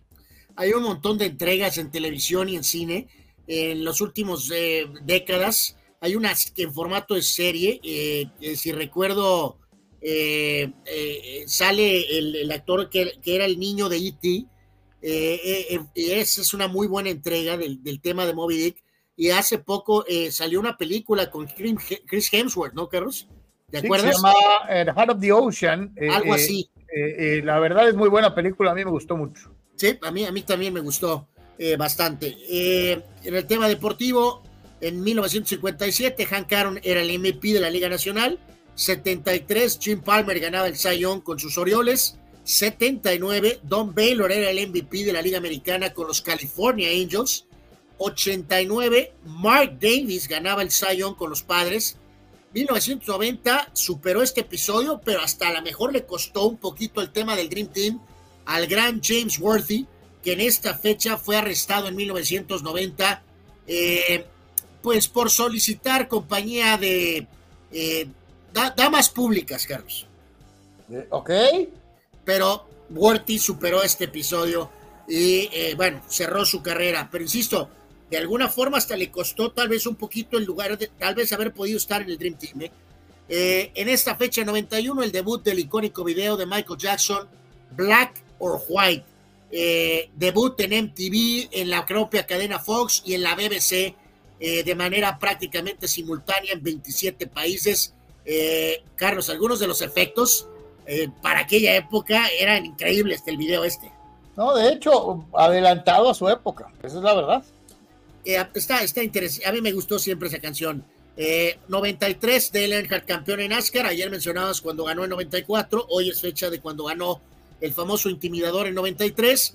En esta fecha, en ese mismo 93, Don Shula se convertía en el coach con más victorias en la historia de la NFL. Persiste esto hasta el momento. Eh, Juan Igor González, MVP de la Liga Americana con Texas en 96. 2006, eh, premier de la película Casino Royale, la primera entrega de Daniel Craig como James Bond, que es muy buena película Casino Royale, sin duda alguna. 2010, Sebastian Vettel ganaba su primer título con el Red Bull en el Gran Premio de Abu Dhabi. Y 2018, algo que cambió de cómo se entregaban la cuestión de los premios. Jacob de Groom ganaba el Cy con los Mets con una situación, Carlos, de tener 10 eh, victorias, Carlos. Eh, menos que el que menos había obtenido en el pasado.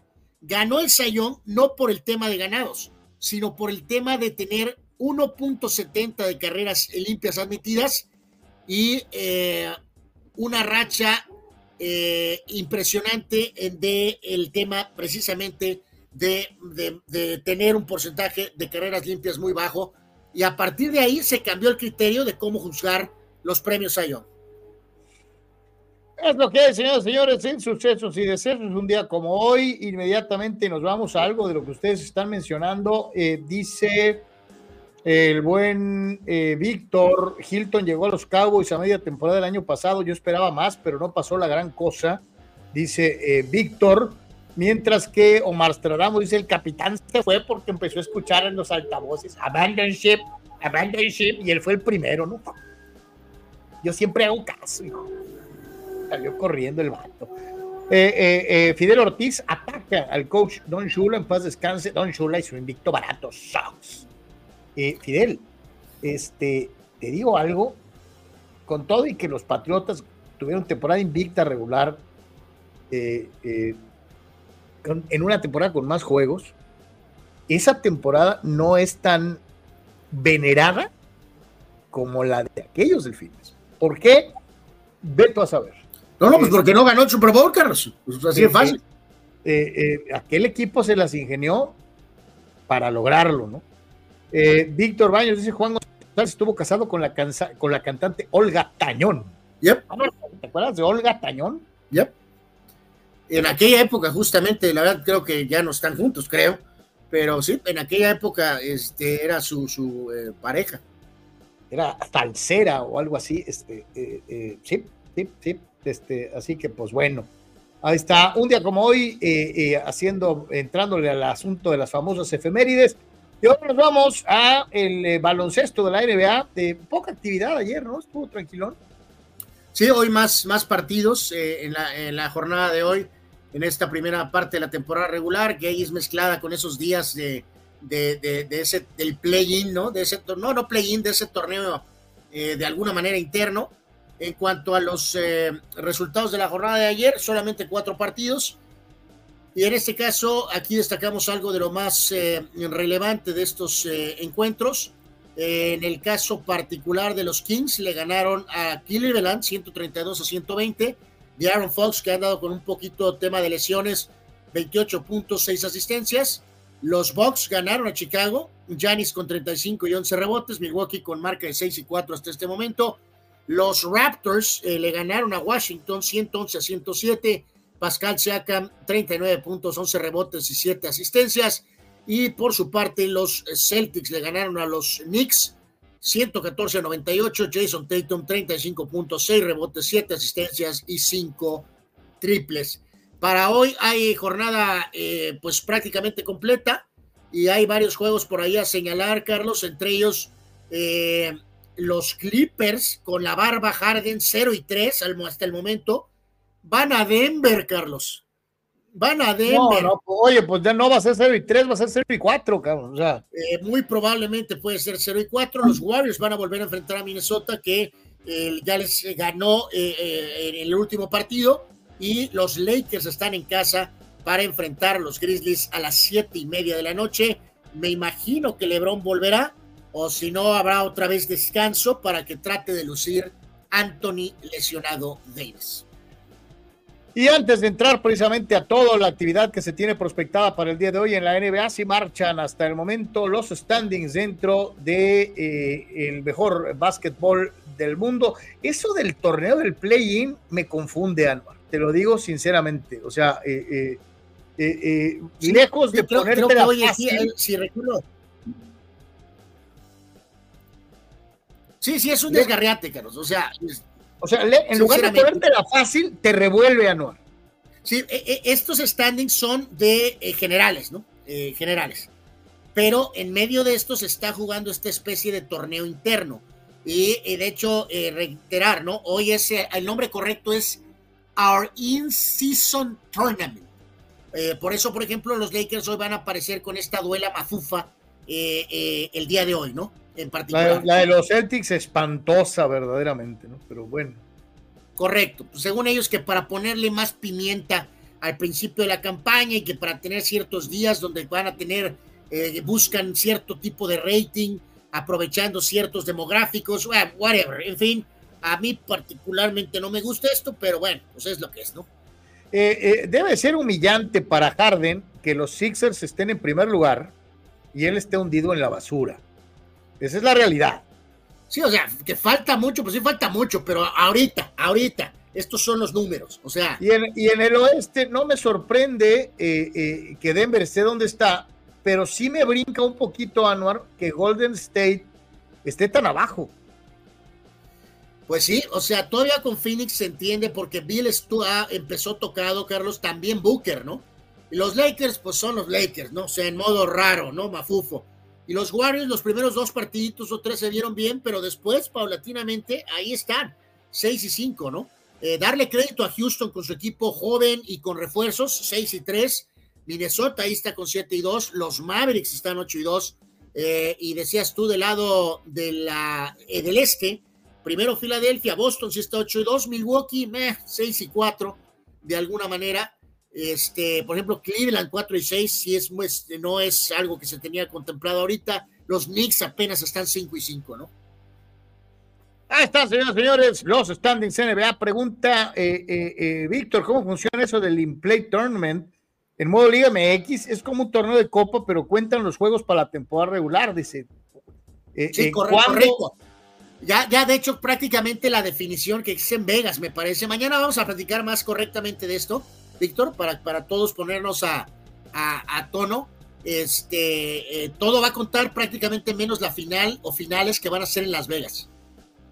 Y dice Víctor, eh, eh, ¿cuándo termina este invento? ¿No? O sea, que, que digo, lo que hemos dicho, oye, no cuenta hasta que cuenta, ¿no? Porque van a levantar alguna especie de copita, Carlos, de manera increíble. Y pues todo mundo, cuando tienes la copita en la mano, pues va para arriba. Julio, esos números son reales porque en el caliente salen con que la asistencia termina en 33.333, cuando a veces se ve que ni a 20.000 llega, dice Julio, hablando de las asistencias. tienes toda la razón en tus dudas, ¿no? En el tema de Cholos, ¿no? Eh, podrá a lo mejor la máquina, Carlos, registrar 17.200, ¿no? Y ellos le van a redondear a 333, que por un gusto ya saben que, santo Dios, A ver, carnal, dime con cuál, de, dice Nostradamus, hoy hay buen juego entre San Antonio y el Thunder dentro de la jornada. Ajá, entre los, los eh, Wemby contra el muchacho este joven de, de Oklahoma. Sí, es la primera vez que van a chocar ahorita entre ellos.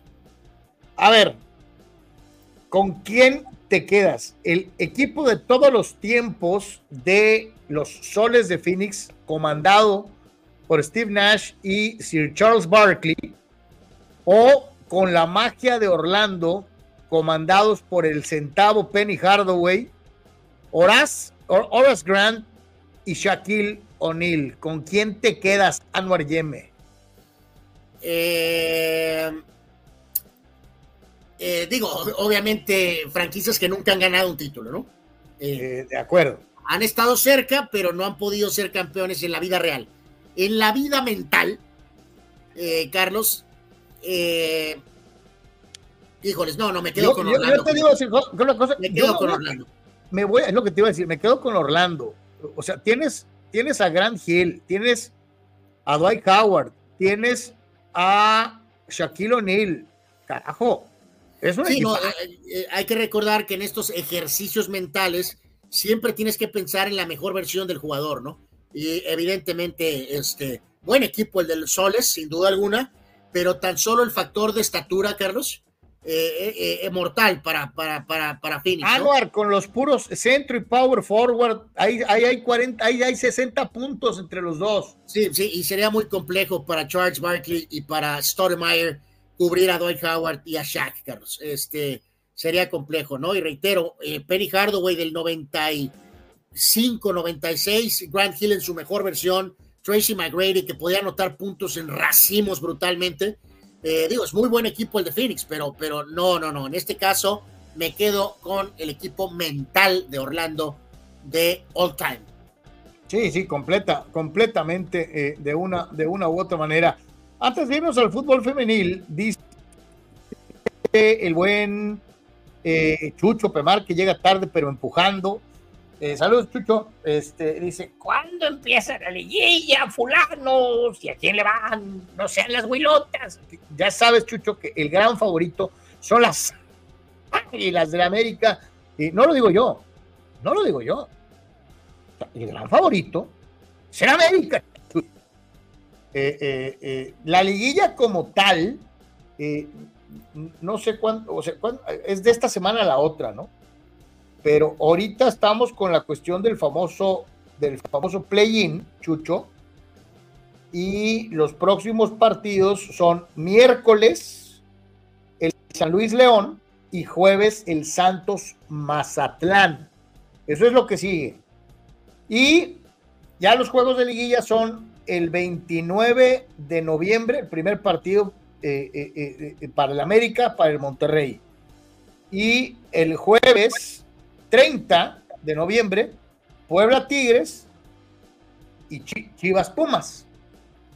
así están las, las, fechas. O sea, todavía falta un ratito para que veas a los gallones, pero hay actividad en el famoso play-in. Reitero, miércoles 22, San Luis León y jueves 23. ahí todavía tenía yo dudas, Carlos, por el.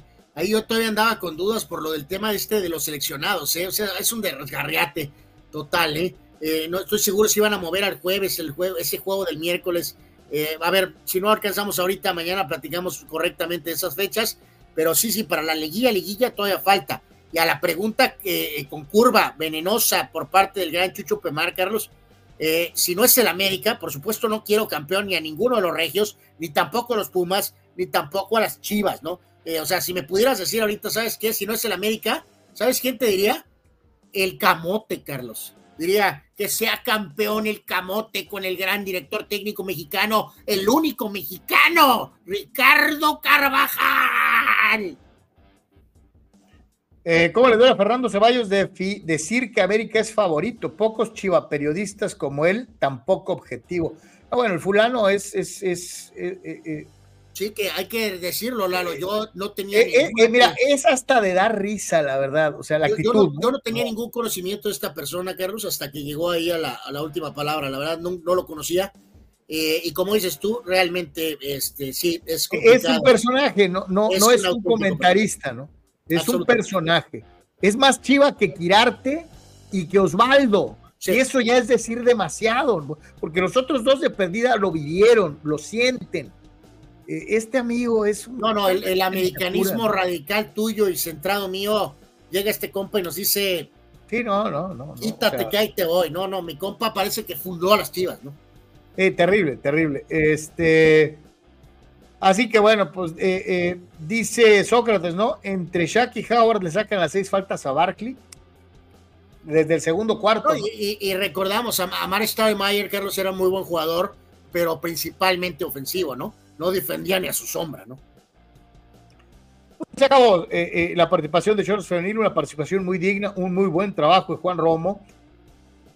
Eh, fueron a Monterrey y metieron tres goles, pero pues las rayadas metieron seis, ¿no? Entonces, pues ni para dónde hacerse, ¿no? Este, estaba muy cuesta arriba, viene muy enrachado el equipo de Monterrey y pues se quedaron con las ganas en la mejor participación histórica de, de, de Cholos Femenil desde que comenzaron en la liga, ¿no?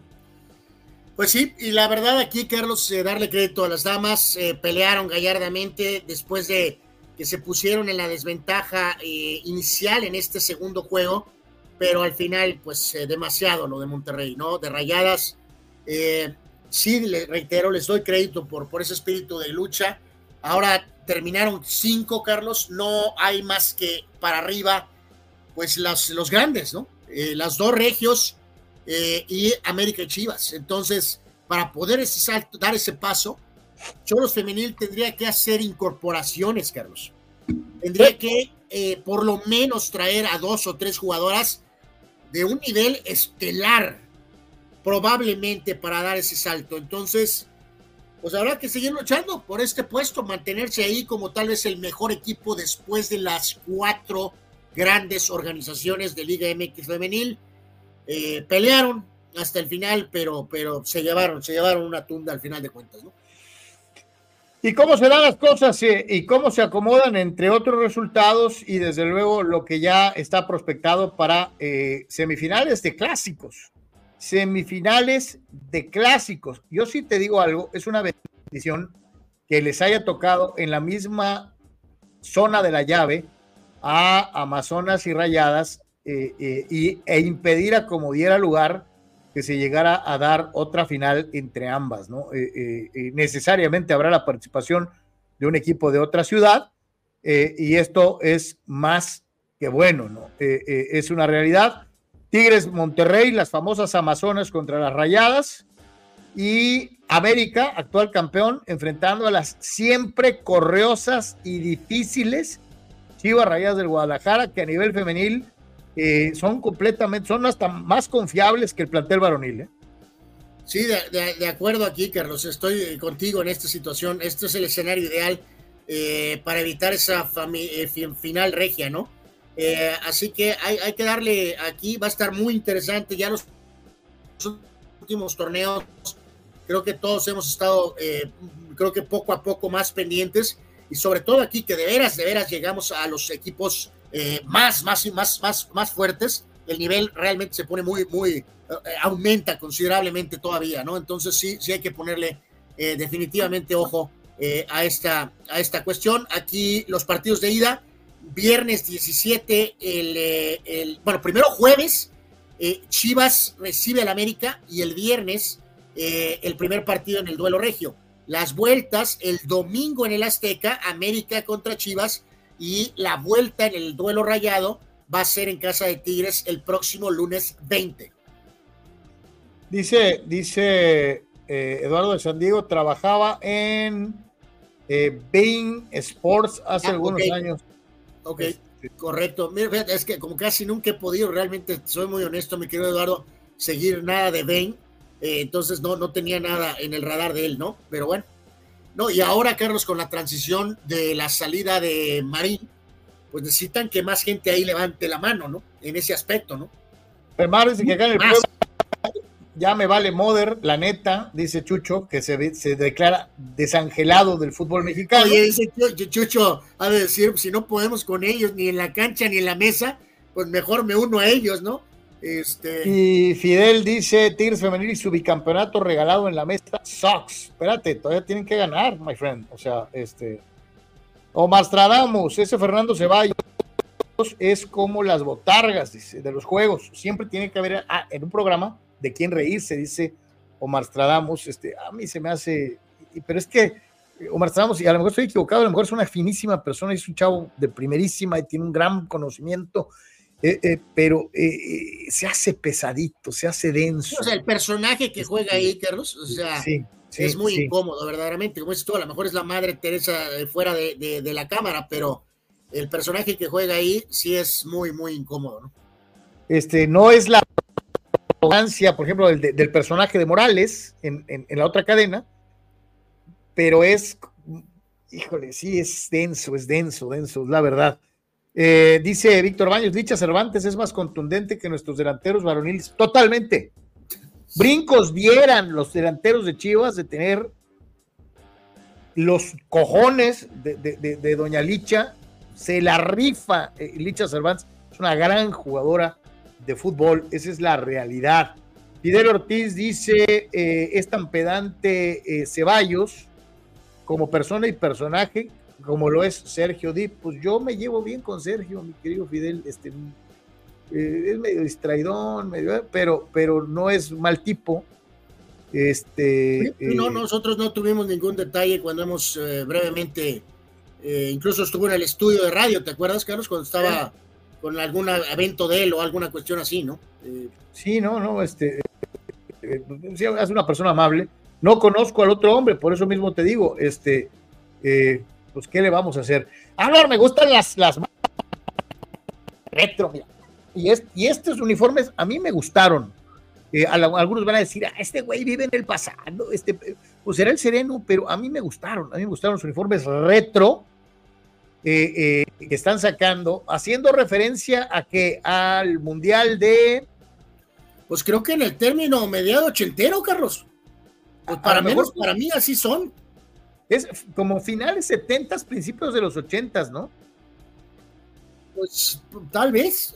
A mí se me figura más así medio México 86, la verdad, para serte sincero. Eh, no sé cómo salgan, Carlos, pero me regalas eh, una de Navidad. La verdad está bonita.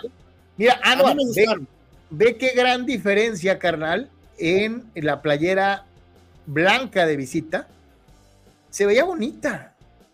O sea, nada que ver con los bodrios de ahorita rosas, morados o no sé qué color. La chamarrita que trae el carnal ahí eh, viendo su teléfono está muy bonita, verde con los remates de las famosas franjas de Adidas eh, en la manga larga y el famoso uniforme en color tinto, que es el uniforme alternativo. Eh, ahí lo tiene. la verdad, la saca, lo saca Adidas a la venta, ¿no? Sí, están muy bonitas. A ver de cómo sale el tiro, ¿no? Este eh, pero bueno, y fíjate, mañana a lo mejor sí damos unos minutitos a esto más, Carlos. Eh, crece la polémica, eh, ya que hablábamos del, tema de selección mexicana y con los cambios que ha habido en las televisoras, arremete el narrador principal de Azteca, Carlos, con todo que porque aparentemente solicitaron una entrevista con el técnico Lozano, me imagino para el programa este de En Caliente, no sé, tal vez y que se los negaron. Y eh, arremete contra la empresa Televisa diciendo que eh, le dijeron de una entrevista con Lozano que no había chance. Son una vergüenza. Eh, se va a poner interesante este tópico, Carlos, porque también llegó acá muy con la camiseta supuestamente el periodista Faitelson y el otro, y pues se supone, Carlos, que el tema de esos movimientos son para enfrentar a este compa y, al doctor. El problema es que son narradores, Carlos.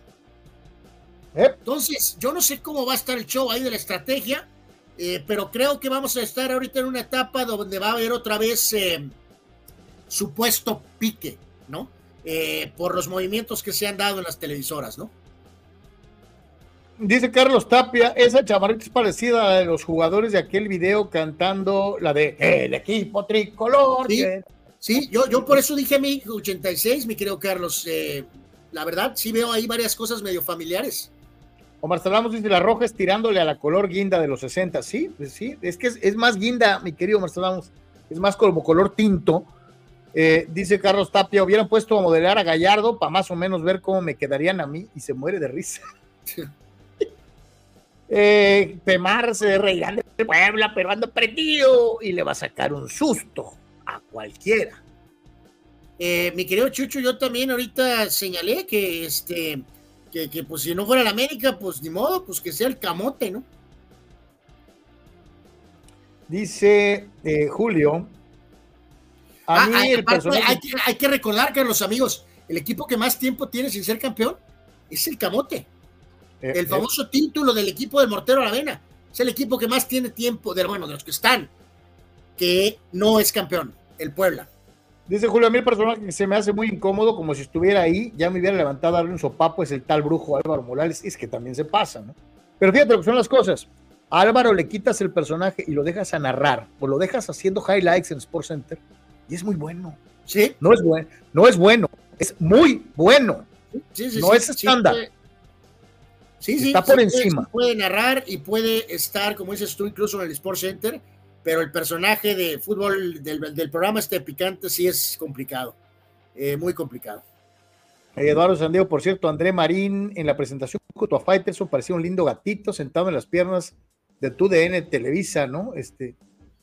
Eh, va a ser una dinámica, Carlos, eh, ya lo habías tú mencionado, lo habíamos mencionado, va a ser ahí interesante ver qué diablos van a hacer ahí, ¿eh? Les va a costar trabajo y, y no porque les ordenen que no hablen de la empresa.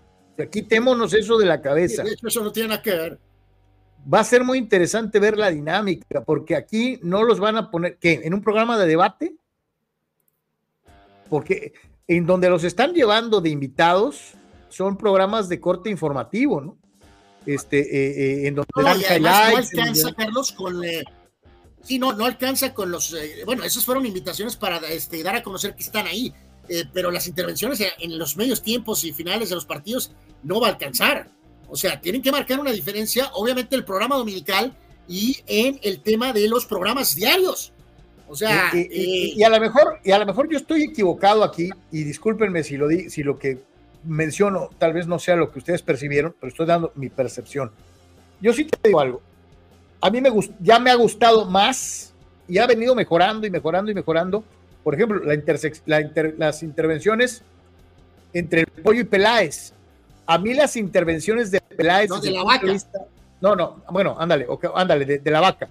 A mí las intervenciones de Peláez durante los partidos cada vez se me hacen más constructivas, más cuestiones tácticas, más situaciones de corte futbolístico. O sea, no habla de cosas que no, son, no tienen que ver con la cancha. Eh, hay un eh, y- detalle, Carlos. y, que no sé aprendes si- y aprendes, ¿no? No sé si su ego ahorita lo toleraría si quiere hacer eso. Empezó a hacerlo un poco en Fox y después eh, también estuvo, se subió al palco al principio de las transmisiones con Orbañanos. Marín, ¿te acuerdas? Hace buena cancha, hacía muy buena cancha en Azteca, en partidos. O sea, No, pues, Sí. aquí, aquí el que queda volando, más allá de. Yo no veo a David haciendo color, la neta. el otro día hizo un como color de su presentación. Estuvo interesante, estuvo, inter- de- estuvo este, Pero por eso, interesante. pero lo vas a llevar a los juegos a hacer color. Bueno, Y bueno, vas a el- mandar a Marina, oye, y vas a mandar a Marina a la cancha, neta. Bueno, Exacto, ese es el detalle. O sea, donde uno pensaría que marcarían esa diferencia es si en el programa este que tienen de qué, de fuera de juego, no sé cómo se llama en tu DN, pero ese programa es mucho más temprano que el programa, los programas de la noche. O sea, y no sé si van a, no, no tienen programa en la noche en vivo que vaya a la hora de picante y de la última palabra. No, y espérame. O sea, eh, si los entonces, no sé si en van a una hacer mesa, eso. si los pones en una mesa de discusión, el otro día ya lo notamos. Marín sabe asumir el rol de, de moderador, o sea, de, de- de- de agarrar la palabra, mandar a pausa, acomodar. eh, a, eh, a Faitelson le cuesta mucho trabajo. Entonces, eh, eh, en un potencial programa de polémica con los dos en la mesa, ¿qué? ¿Va a ser el programa de Marín con la participación de Faitelson? ¿O cómo? Sí, sí, sí, y esto sin mencionar a las otras personalidades de ahí. Sí, es No, un tema ahí. te iba a decir, ya viste el- el- el- durante el Mundial, el programa que conducía Peláez fue muy buen programa, ¿no? Con Peláez como, como, como, como principal conductor, ¿no? ¿Eh? ¿Eh? ¿Eh? Sí, está, está curioso porque es, o sea, querían debilitar las mesas de estos otros programas de ESPN y Fox, ok, pero ahora que también estás hablando del tema de Azteca, viene Copa América, Juegos Olímpicos, eventualmente Mundial, o sea, será interesante a ver ahí cómo engranan, porque las expectativas son eh, brutalmente altas, ¿no? Julio Aguilar, a mí se me hace que las narraciones de Televisa bien con Peláez y la Volpe, pero ya el tal Vaca se me hace exagerado, sobre todo cuando se pone a llorar por una Copa Oro. No me gusta cómo narra. Es tu No, opinión, no, pero Julio, Julio. Julio, hay que decirlo, la verdad, es, la, es su mejor carta. Es su mejor carta. Ya lo de Enrique ya pasó, es otra etapa. Y, y ni Raúl Pérez ni alguno, o sea, es, están casados con, con este joven Carlos y no hay más, ¿no? Eh, a menos que salga alguien de milagro por ahí, ¿no? Víctor Baños dice, Faitelson dijo que le iban a dar pronto en la Mauser a Martinoli con Andrés Vaca, como que se ve medio Daniel Bisoño. Creo que levanta más a Martinoli al estarlo mencionando, estoy de acuerdo contigo. Eh, eh, eh, di- dice Gabriel, ¿no? ¿Cómo está eso de que el que pierde se enfrenta al que gana? ¿Cómo- Eso es el play-in. Es terrible. Es un, Es- un de, horroroso, Gabriel. hablando de la Liga MX, absolutamente es un desastre. Un desastre. Eh, Omar Stradamus, Álvaro Morales y José Eduardo Sánchez en Sport Center se agarraba una cura enorme y también Mauricio Pedrosa eran la cura, dice la neta. Mi querido eh, eh, Omar Stradamus, por eso yo decía, muchos nos vamos con este desagradable personaje que cambió de equipo del Cruz Azul al América para vender más, pero, pero Álvaro es, es muy bueno haciendo highlights y, y es muy bueno narrando y no nomás narra eh, no nada más narra fútbol, hace muy buen béisbol, mi querido Mar. Entonces, este, yo reconozco el- la gran voz eh, y, y el conocimiento y el ritmo que tiene para narrar Álvaro Morales. O sea, no es un fulano así a las primeras de cambio, eh, la realidad, ¿no? Dice Carlos Tapia, hay tres insoportables en la prensa deportiva, el tal Villavilla, un petardo Enrique Veas de Claro Sports. Y sí, ese Ceballos es insufrible, dice Carlos Tapia. Eh, Sócrates, el Sara Aguilar debería ser una carta fuerte de Televisa de narración de fútbol, pero no prendió y tuvo que regresarse al box para aprovecharlo. Sí. Eh, Trataron, eh, trataron de ponerlo en narrar foot y no, no, no agarró. No te agarró. digo algo, mi querido Soc, no era lo suyo. ¿eh? Digo, esa es mi opinión. Sí, o sea, el tema de box era primero, pero después pensaron, vamos viendo a ver si puede también agarrar el tema acá en el, eh, en el foot y no. Eh, Pemar dice de tener dos mamilas en picante, tienen que sacar a uno. Faitelson en TDN, la verdad, nomás no levanta igual y menos con Marín. Les falta algo de las pentontadas que saben hacer. Es que a lo mejor todavía no se sueltan, ¿no? Y también hay que ver hasta dónde le soltaron la, la- la rienda, ¿no? Decir, No, puedes no, decir la, lo que la quieras. rienda está soltada, Carlos, pero el tema es que, vuelvo a lo mismo, ya en esta recta final, eh, ya el argumento de, de, de, de, de- de toda la vida, de, del chip programado, de lanzar las indirectas a la América y a Televisa. Sí, o sea, la fácil que era, échale la culpa de todo a la América, ya no la vas a sacar tan fácil, No, pues. y, y sí, no porque les digan que no, sino porque ya estás trabajando en esa empresa.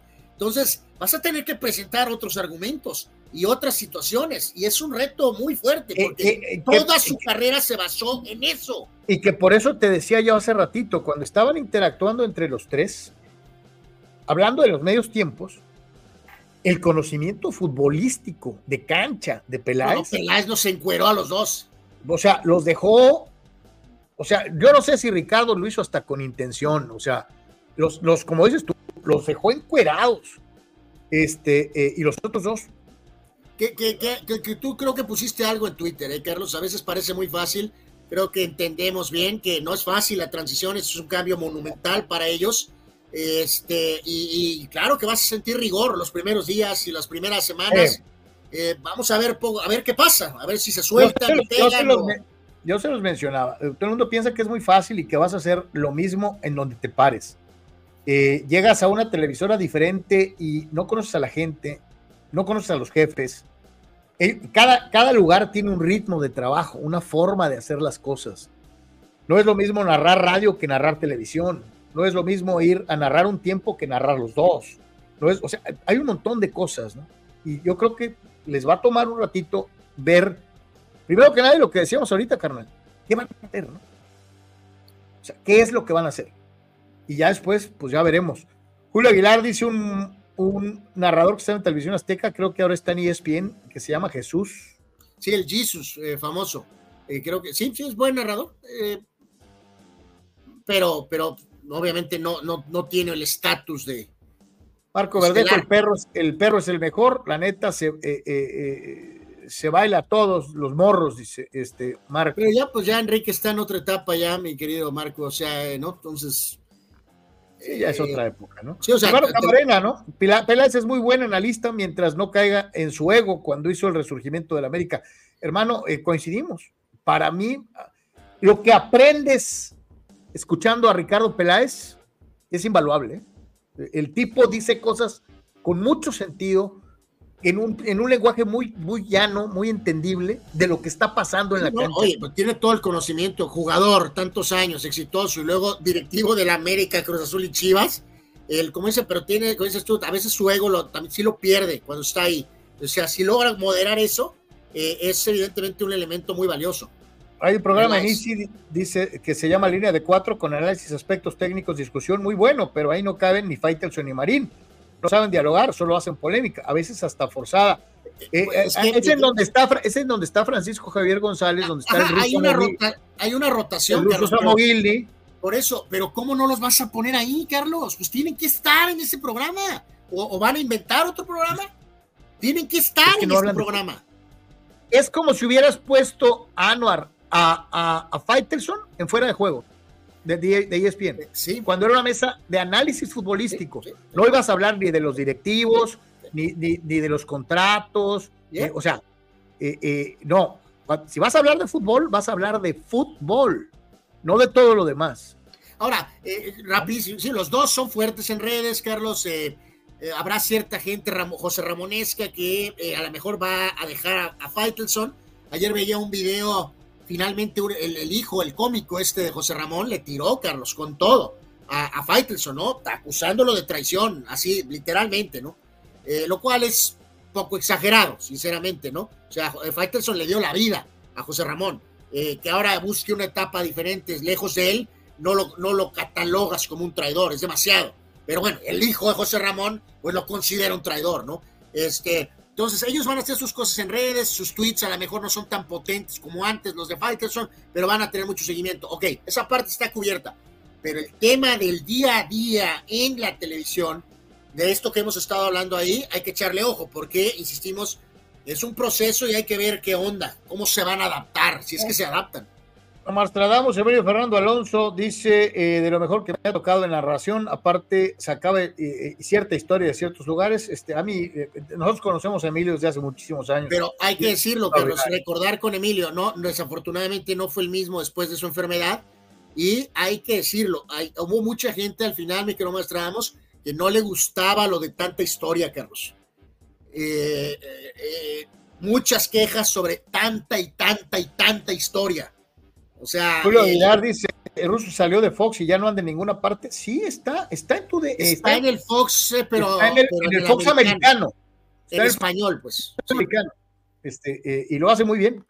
Lo hace muy, muy bien, como siempre. Rule Sayer dice, el mentado Jesús, eh, Jesús Humberto López cae mal porque se la pasa presumiendo su disque origen alemán cuando es más mexicano que los nopales y, y el Jesus Sox. Santo Dice- Dios, no sabía ni de qué origen era mi compa. O sea, Vamos a terminar el Deportes el día de hoy, señores y señores, eh, eh, y sigue la novela, y, es triste porque es uno de los personajes entrañables del deporte mexicano. Eh, es el caso de Julio César Chávez González, la leyenda, el César del boxeo. Estos dimes y diretes de que a veces ponen que internó al hijo y luego sale con que no interné a nadie porque el hijo está en Los Ángeles, y luego el hijo le tira miércoles este, diciendo que le peleó con puros taxistas, y Julio se defiende diciendo que su hijo este, anda en las drogas, y, y- es un, es un ida, ida y vuelta y, es una de mentiras verdaderas y de verdades mentirosas que ya no sabemos ni qué carajos es real y qué es para generar clics o, o si realmente la relación está totalmente fracturada o qué demonios está pasando en la vida de los Julio César Chávez. Espero que mi hijo diga ya, ya no puedo porque está perdiendo todo. Ha estado aislado de México, pero ahora se- que está en Los Ángeles ha sido complicado. Declaración de Julio César Chávez para eh, Fox Sports. Eh, pues, Julio, tú mismo dijiste que estaba bien en su casa de Los Ángeles y sin problemas. Hace una semana. ¿Ahora ya está en problemas? ¿Cómo es esto? ¿A quién le creemos?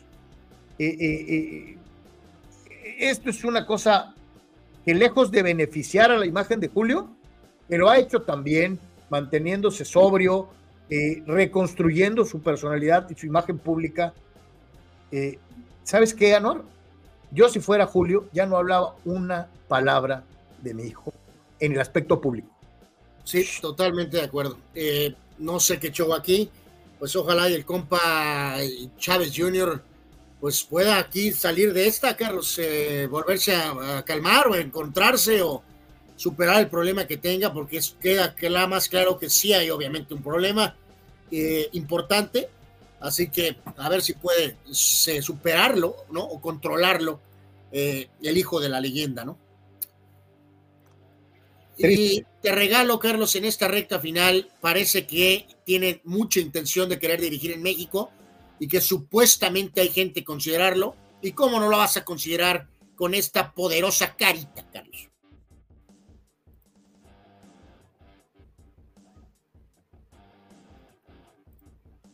Está sin club y varios en la Liga MX piensan en él. Don Juan Cambios Osorio.